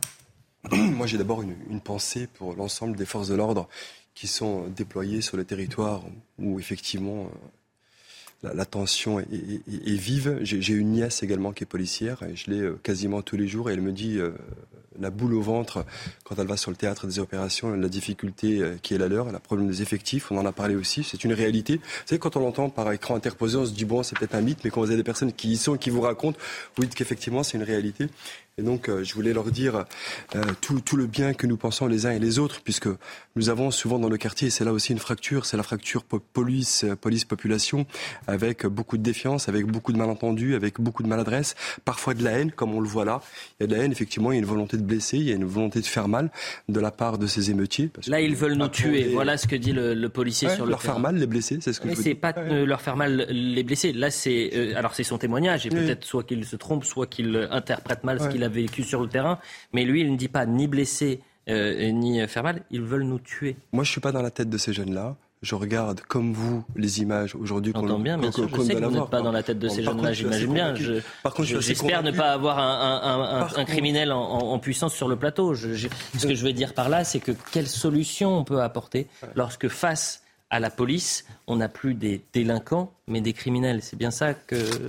Euh, j'entends ce que vous dites. Je, viens de vous répondre et de vous dire qu'effectivement, euh, nous avons que nos forces de l'ordre qui, sans eux, quand il n'y a pas d'ordre, c'est l'anarchie. Heureusement qu'ils sont là, ils sont en difficulté. Notre responsabilité, c'est de les soutenir. Et d'ailleurs, le premier soutien, ça devrait être celle de la classe politique. On devrait avoir une unanimité mhm. de la classe politique, ce que nous n'avons pas, malheureusement, pour le dire, euh, vis-à-vis de ces policiers. Ensuite, une fois, une fois qu'on a dit ça, J'aimerais revenir, parce que ça me semble comme être important aussi, pardon, j'ai répondu partiellement à votre question, mais sur les propos euh, du euh, député euh, du Rassemblement national. Parce que c'est important que nos téléspectateurs le sachent. Vous parlez d'assimilation tout à l'heure et vous parlez de la caisse d'allocation familiale pour les parents. Donc là, vous faites un, bon 20 ans, 20, 20 minutes avant. C'est un peu difficile pour les téléspectateurs qui. non, mais c'est un peu difficile pour les téléspectateurs qui nous rejoignent à. je pense qu'ils sont avec nous depuis le début, les téléspectateurs. Bah écoutez, votre émission est Vous êtes meilleur expert politique qu'expert médiatique vous savez que les, invités peuvent venir. Euh, non, non, ils sont là. Viennent et s'en vont. Bon, vous voulez réagir à un propos qui a été tenu par Laurent Jacobelli il y a 20 minutes. Allez vous me semblez être un député intelligent. Vous hum. voyez, vous avez quelqu'un en face de vous, finalement, qui, euh, comme vous, alors même que j'ai pas le, même patronyme, n'est pas quelqu'un d'assimilé. Vous maîtrisez l'oralité, je la maîtrise pas moins. Vous avez l'amour du drapeau, je l'ai tout autant. Nous sommes attachés à la République, l'un et l'autre. Pourtant, je ne suis pas quelqu'un d'assimilé, je ne sais pas ce que veut dire l'assimilation. Si ça veut dire rompre les racines sur lesquelles nous sommes assis euh, pour pouvoir finalement nous séparer d'une culture qui avait été la nôtre et donc d'une mère patrie qui avait été la nôtre pour épouser un père et seulement un père, non. Moi, je suis riche de mes deux cultures. Alors, je sais que ça vous pose une difficulté, mais je me sens tout autant appartenant un pays qui m'a vu naître qu'à celui qui m'a vu grandir. Sur la question de la caisse d'allocation familiale, de supprimer, c'est une mesure qu'on entend souvent, c'est aussi le refrain qu'on entend souvent. Je ne sais pas si vous avez été élu local. Peut-être l'avez-vous été. Député, c'est, je considère député. Oui, mais les députés aujourd'hui, avec les circonscriptions qui sont, je suis pas certain qu'ils arrivent à accorder suffisamment de temps pour les audiences. Et je termine, je termine là-dessus. Nous recevons des familles, nous recevons des familles qui n'en peuvent plus, des familles monoparentales, parce que dans nos quartiers aussi, dans le territoire, et vous le savez, nous avons une concentration de familles monoparentales, donc qui sont en difficulté, qui n'arrivent pas à assurer l'éducation de, leurs enfants, et leur éducation leur échappe. Ces familles-là, pour un certain nombre, eh bien, ils viennent nous voir et nous disent qu'ils sont dépassés et qu'ils n'arrivent plus à assurer l'éducation de leurs enfants, qu'ils ont même peur de leurs enfants. Et cela, ce serait la double peine, monsieur le député. Ça veut dire que si demain, à ces parents qui n'en peuvent plus, qui sont dans l'incapacité de faire le nécessaire et de porter l'éducation de leurs enfants, vous leur dites, eh bien en plus, on va vous supprimer une ressource parce que vous n'êtes pas en capacité d'eux, vous leur assurez la double peine. Donc vous voyez ces difficultés. Euh, il faut faire preuve de discernement et j'en ai terminé. Je vais vous, Allez-y, Laurent. Je vais vous répondre très vite. Mon nom de famille, c'est Jacobelli. Vous voyez, mes grands-parents sont venus en France, ils n'étaient pas français, ils étaient italiens. Ils se sont assimilés. Ça veut dire quoi? Euh, Ils se sont dit, euh, ce pays m'accueille, je vais travailler, je vais payer mes impôts, j'aime ce pays, je respecte le drapeau, j'en parle la langue et j'en respecte les lois. j'adhère au projet national qui est le projet français. Aujourd'hui, je vois des jeunes qui s'enroulent dans des drapeaux qui ne sont pas le drapeau français, qui disent nique la France et qui veulent mettre le feu à tous les symboles de la République. Ce n'est pas ce que j'appelle euh, l'assimilation. Et moi, dans euh, ma circonscription, vous savez, c'est l'ancien bassin sidérurgique. Euh, des familles monoparentales où les gens ont du mal à joindre les deux bouts, mais qui ne vivent pas dans certains quartiers, eux vivent décemment en respectant les lois, en respectant les autres. Revenons, Tout n'est pas une excuse. Revenons, on aura le temps de, de parler de, de politique et, et, de parler de ces sujets-là, mais revenons à ce qu'il se passe sur le terrain alors qu'on a vu une première charge de police euh, sur l'avenue des, des Champs-Élysées. Qu'en est-il sur le terrain Écoutez, ici, la situation est tout aussi confuse que tout à l'heure. Le groupe que l'on vous a filmé euh, et dont on vous a expliqué la situation, eh bien, le groupe euh, est maintenant euh, libre d'aller et venir. Et ce groupe, figurez-vous qu'il est retourné où? Sur les Champs-Élysées. Et donc, ce groupe-là, il est en train de redescendre les Champs-Élysées avec les forces de l'ordre qui les précèdent. On entend quelques, quelques cris. Alors, ce ne sont pas des effusions de joie, évidemment, mais peut-être euh, quelques cris euh, d'excitation de, de, ces jeunes. Tous ont été fouillés. Visiblement, en tous les cas, c'est ce que l'on a constaté. Rien n'a été trouvé sur eux. Il faut savoir que les fouilles euh, sur les garçons, sur les hommes ont été effectuées évidemment par des forces de l'ordre hommes et les femmes, les jeunes filles également qui étaient présentes ont été fouillées par des femmes. Alors tout est effectivement bien respecté ici, mais ce groupe de, jeunes semble prendre la direction du bas des Champs-Élysées. Où va-t-il s'arrêter? Que va-t-il faire? Nous l'ignorons à l'heure actuelle, mais ces jeunes, effectivement, il y a, euh, allez, on va dire 70% d'hommes et 30% euh, de, de, de, femmes. C'est un groupe majoritairement constitué euh, d'hommes, d'hommes vêtus de noir, les visages découverts. Il n'y a pas de violence, il n'y a pas de, il n'y a pas de, oui, de violence, de tension particulière ici, mais c'est un petit peu, voilà, une situation confuse. Tout le monde se suit, euh, voilà, un petit peu comme un nuage d'oiseaux qui, semble se balader où le vent euh, euh, semble les mener. C'est en tout cas la situation qui se passe depuis maintenant à peu près une dizaine de minutes ici sur les Champs-Élysées. Eh bien, c'est important d'avoir votre éclairage parce que à, l'image, on, on, imaginait des premières tensions. Parlons plus de confusion sur ou autour des Champs-Élysées plutôt que de tensions. Un grand merci. On reviendra euh, vers vous. 23h37, on, a pu euh, euh, entendre le témoignage de ce policier qui est présent comme 45 000 de ses frères d'armes qui sont sur le terrain pour protéger les, les rues de, France. 328 ont été blessés lors de ces 48 dernières heures. Ambroise Méjean, vous aviez ce policier qui il disait là, ils veulent nous tuer désormais. ils ne veulent plus entrer en confrontation, etc. Comment vous expliquez cette bascule qui a été faite et qu'est-ce qu'on peut faire aujourd'hui?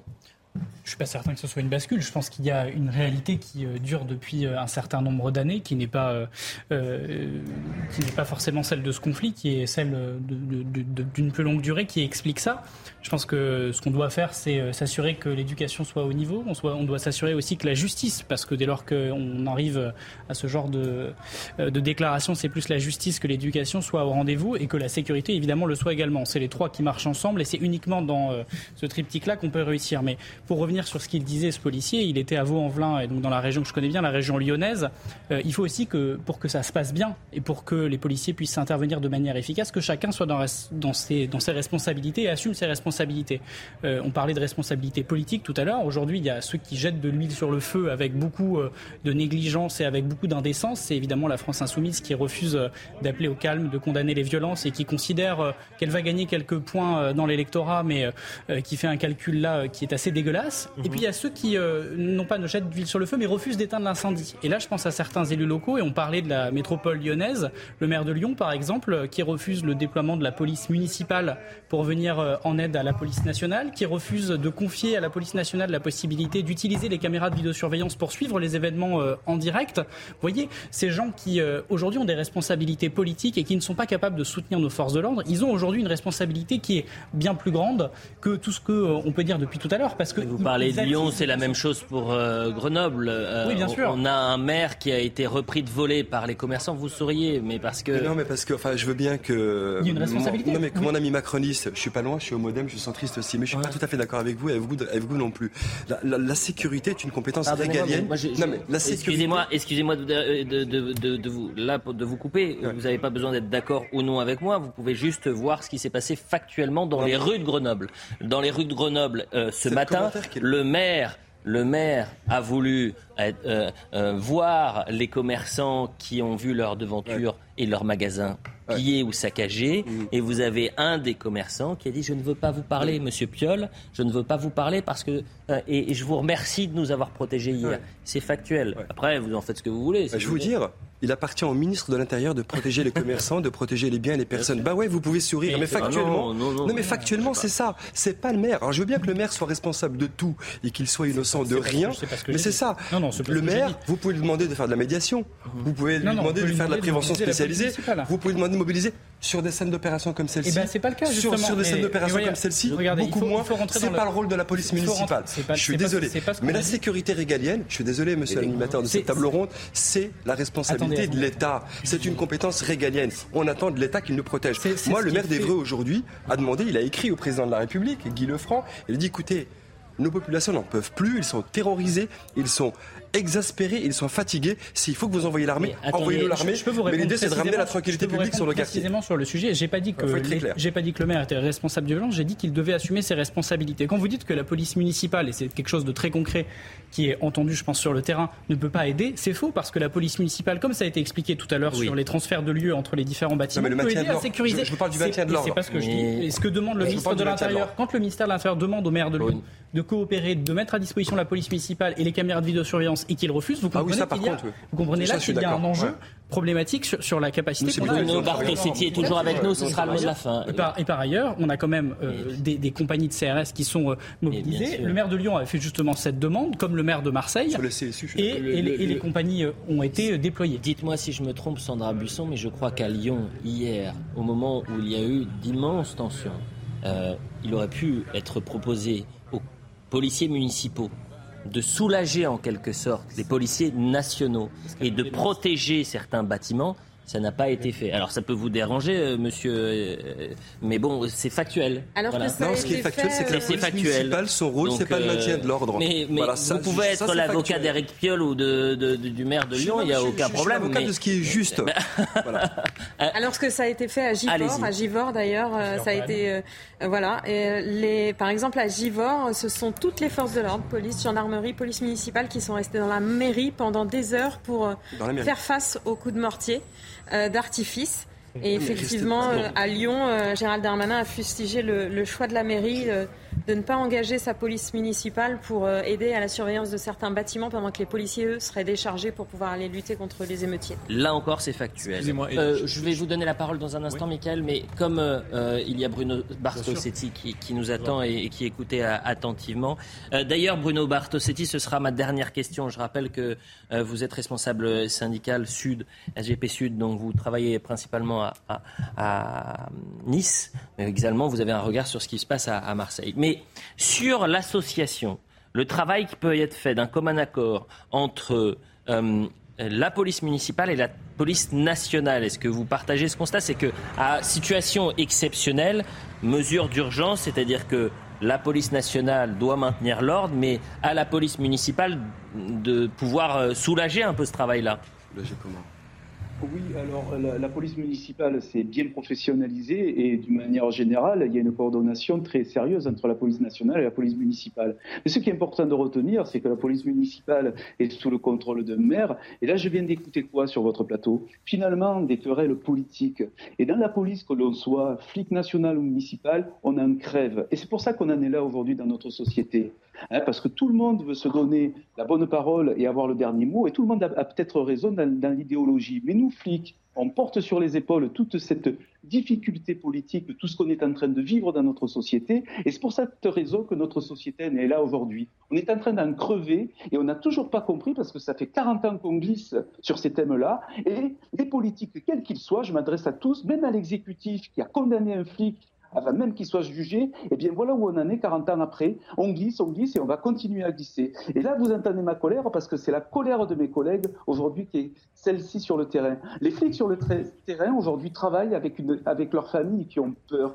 Et les flics sur le terrain sont en train de crever de cette querelle politique qui n'apporte rien. Alors je m'adresse, si vous le permettez, avec beaucoup d'humilité. Alors je ne vois pas l'image sur le plateau, avec beaucoup de respect. Je sais que c'est très dur d'être député. Enfin, j'imagine que c'est très dur d'être député, député porte-parole de, de partis politiques. Mais de grâce, faites tous un peu d'humilité. Mettez-vous bien d'accord. On a besoin de vous. Et là, en ce moment, on n'a rien foutre de vos querelles sur le plateau concernant la politique de droite et de gauche. Voilà où on en est aujourd'hui. Flic sur le terrain aujourd'hui, c'est supporter tout ce qu'on entend actuellement régulièrement sur vos plateaux.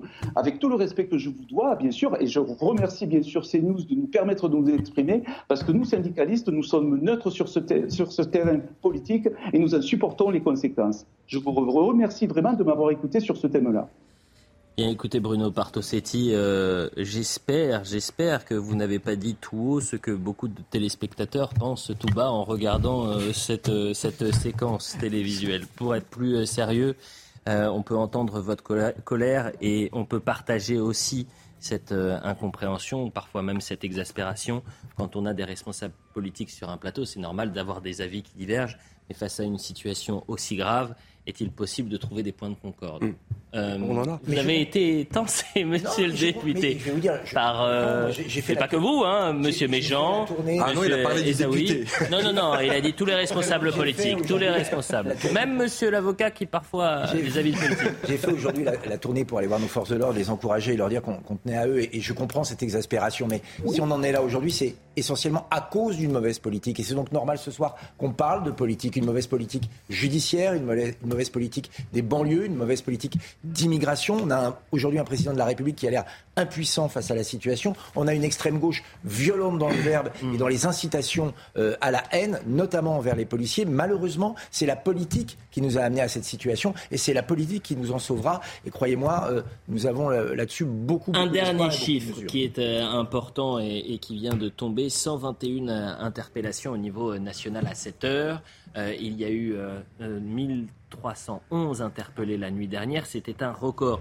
Alors euh, ça, le bilan 1311, on l'a eu ce oui, matin. Oui, on l'a eu en milieu de matinée. Voilà, donc, est-ce que c'est beaucoup 121 interpellations à, 23h47, on, on, peut dire que par rapport à, la soirée d'hier, effectivement, euh, c'est plus calme parce qu'à cette heure-ci, euh, Marseille était déjà vraiment confronté à des heures et des violences particulièrement fortes à cette heure. Et puis il y avait aussi des violences conséquentes et des pillages nombreux à Grenoble et à Lyon à la même heure, alors que pour l'instant, on ne nous reporte pas de, difficultés euh, particulières euh, sur ces, points de, tension qui étaient euh, ceux d'hier soir.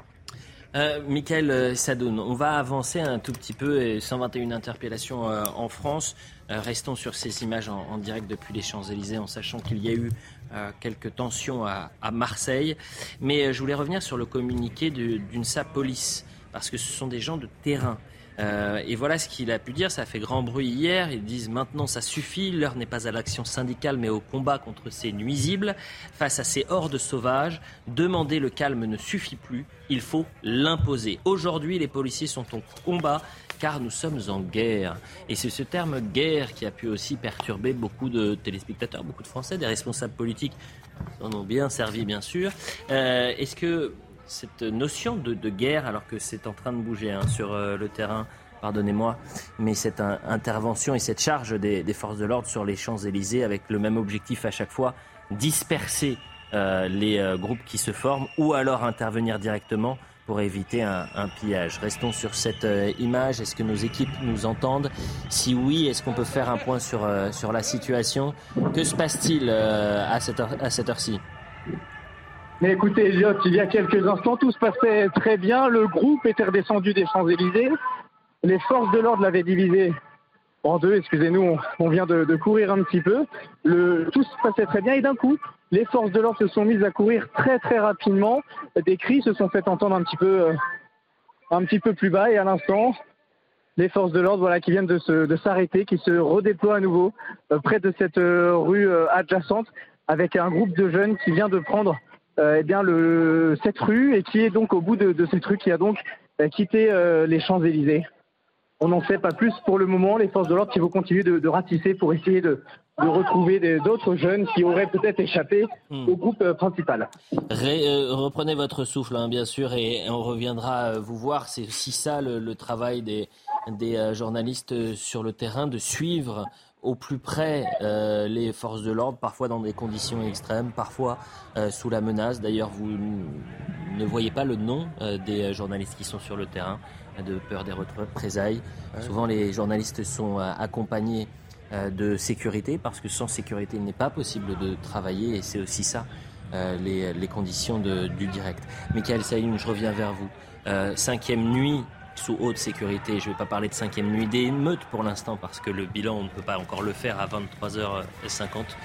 Mais quel regard vous portez sur ce qu'il se passe? Est-ce qu'on peut parler de, guerre comme euh, le syndicat UNSA Police a, pu mettre dans son, dans son communiqué? Il parle de guérilla urbaine hein, quand il parle de guerre.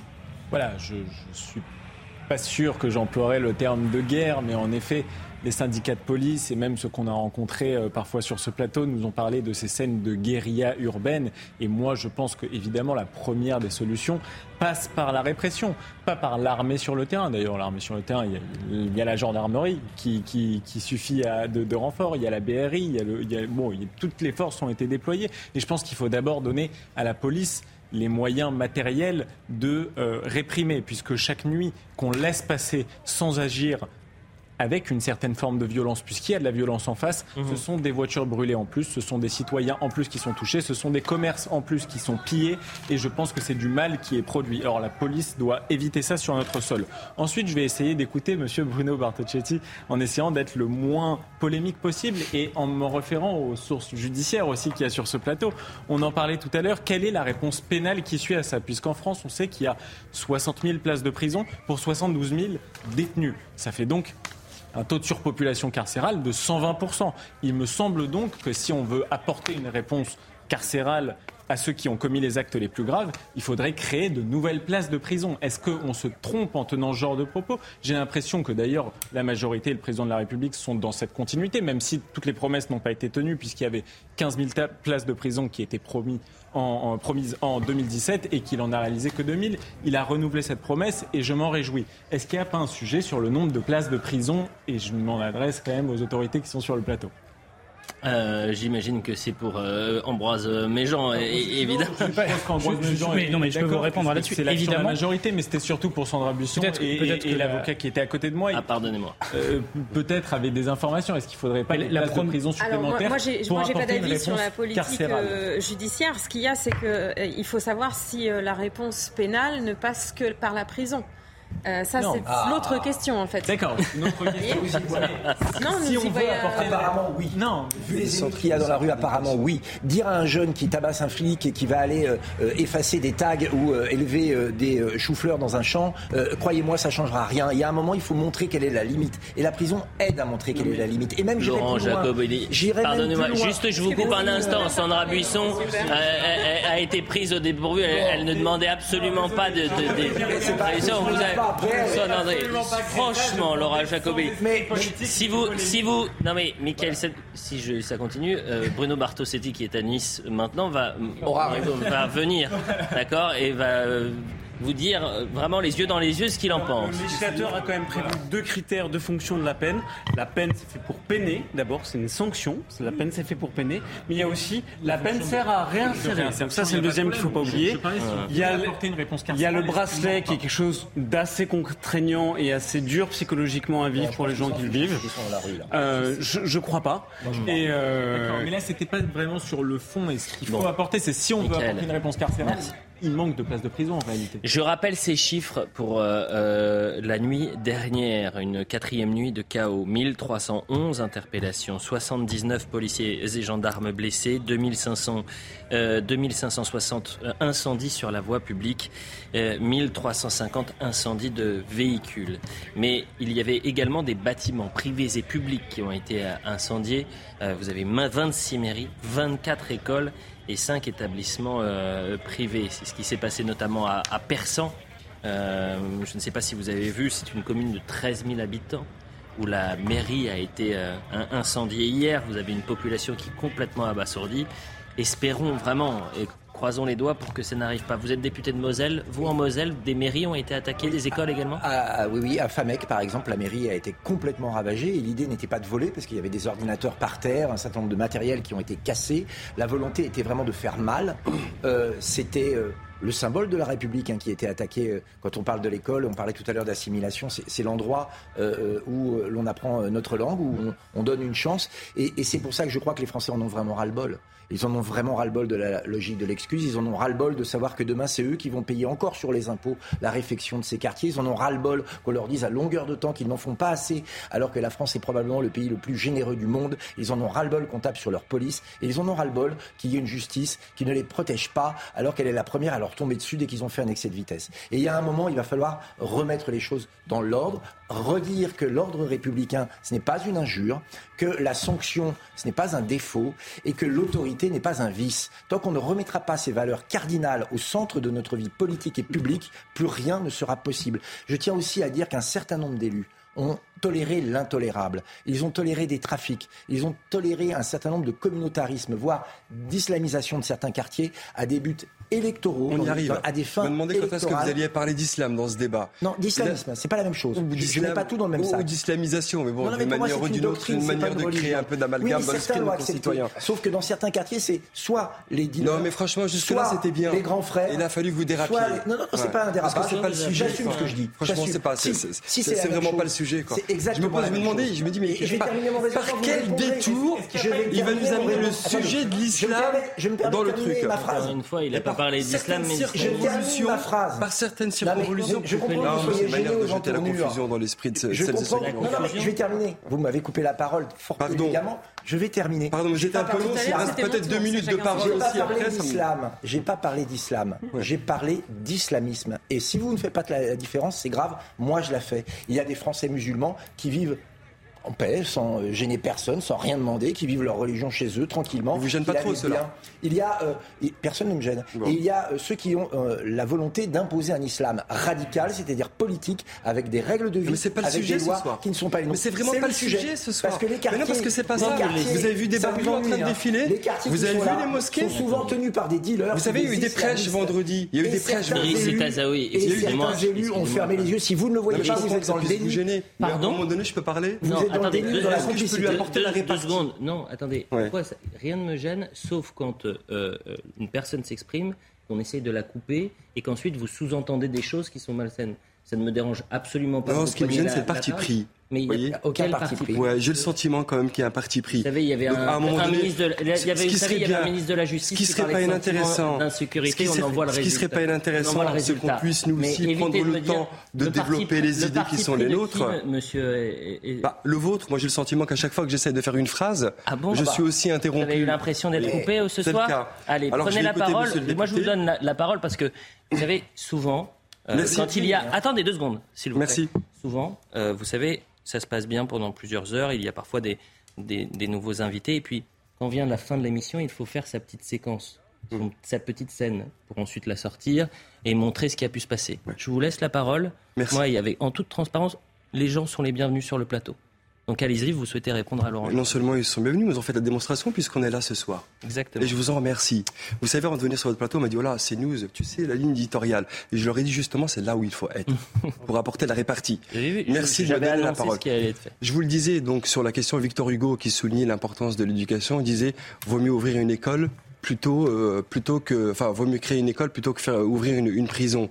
Et, mmh. et, et, sur le sujet des, des prisons tout à l'heure, moi j'insisterai beaucoup plus sur le côté éducatif. On l'a dit, euh, restaurer l'autorité parentale, travailler sur la question de l'éducation, parce qu'aujourd'hui, il y a un vrai déficit en matière d'éducation, mais sur les questions de citoyenneté et d'identité, là-dessus, on peut se rejoindre. Moi, j'ai pas de difficulté. Comment on fait nation ensemble? Comment la promesse républicaine, elle s'applique pour toutes et pour tous? Ça, ce sont des vrais sujets. Mais venir nous parler d'islamisation sur oui, un sujet aussi attendez. important que celui-ci, voilà. je trouve qu'on est complètement à côté. Il nous reste une minute. Il nous reste, il nous reste une minute. Voilà. Et j'en ai fini, oui. Mais attendez, et je vous ai coupé, monsieur? Non.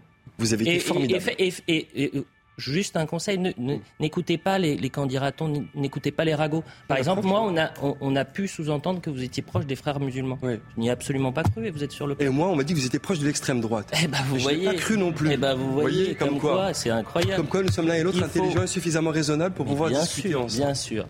Euh, il nous reste 30 secondes. Euh, je vais euh, vous remercier.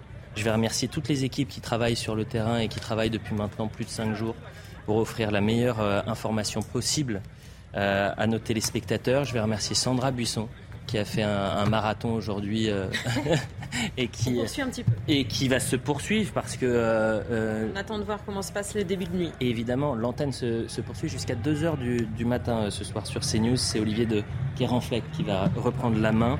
Euh, les Champs-Élysées avec cette euh, confusion et, et j'ai l'impression qu'il y a un peu plus de monde à quasiment minuit, minuit pile. Oui, plus de monde, mais tout autant confus que tout à l'heure. C'est un jeu de, va-et-vient avec les forces de l'ordre. Un coup, le groupe de jeunes qui s'est réuni, qui a répondu à l'appel relayé sur les réseaux sociaux. Ce groupe de jeunes remonte sur les Champs-Élysées, redescend et scindé en deux par les forces de l'ordre. Une partie de ces jeunes part dans les rues adjacentes, suivie par la Brave M. La Brave M, c'est évidemment la brigade de répression de l'action violente motorisée. Ces policiers à moto, très mobiles, qui ce soir, encore une fois, ont montré leur efficacité. Ça a été le cas en début de soirée où euh, ce groupe s'est formé euh, sur les Champs-Élysées. Ce groupe a été nassé, a été invité à quitter les lieux. Et c'est à ce moment-là eh bien, que le groupe a commencé à prendre la direction des rues adjacentes à la plus belle avenue du monde. Et c'est la brave M qui les a stoppés, euh, appuyés par les gendarmes, la gendarmerie nationale. Et à ce moment-là, ce groupe a été donc nassé. Et chacun des membres de ce groupe, à une grosse centaine de jeunes, ont été fouillés un par un pour vérifier si euh, certains portaient sur eux euh, des objets dangereux, des objets inflammables. Les, femmes, les hommes ont été obligés eh bien, d'ouvrir leurs gourdes. Les, euh, forces de l'ordre ont dû sentir à l'intérieur pour euh, vérifier s'il n'y avait pas de matière inflammable à l'intérieur. Devant nous, sous nos yeux, aucune interpellation n'a eu lieu, mais chacun des sacs à dos et des poches de ces groupes ont été fouillés. À l'heure actuelle, c'est toujours la confusion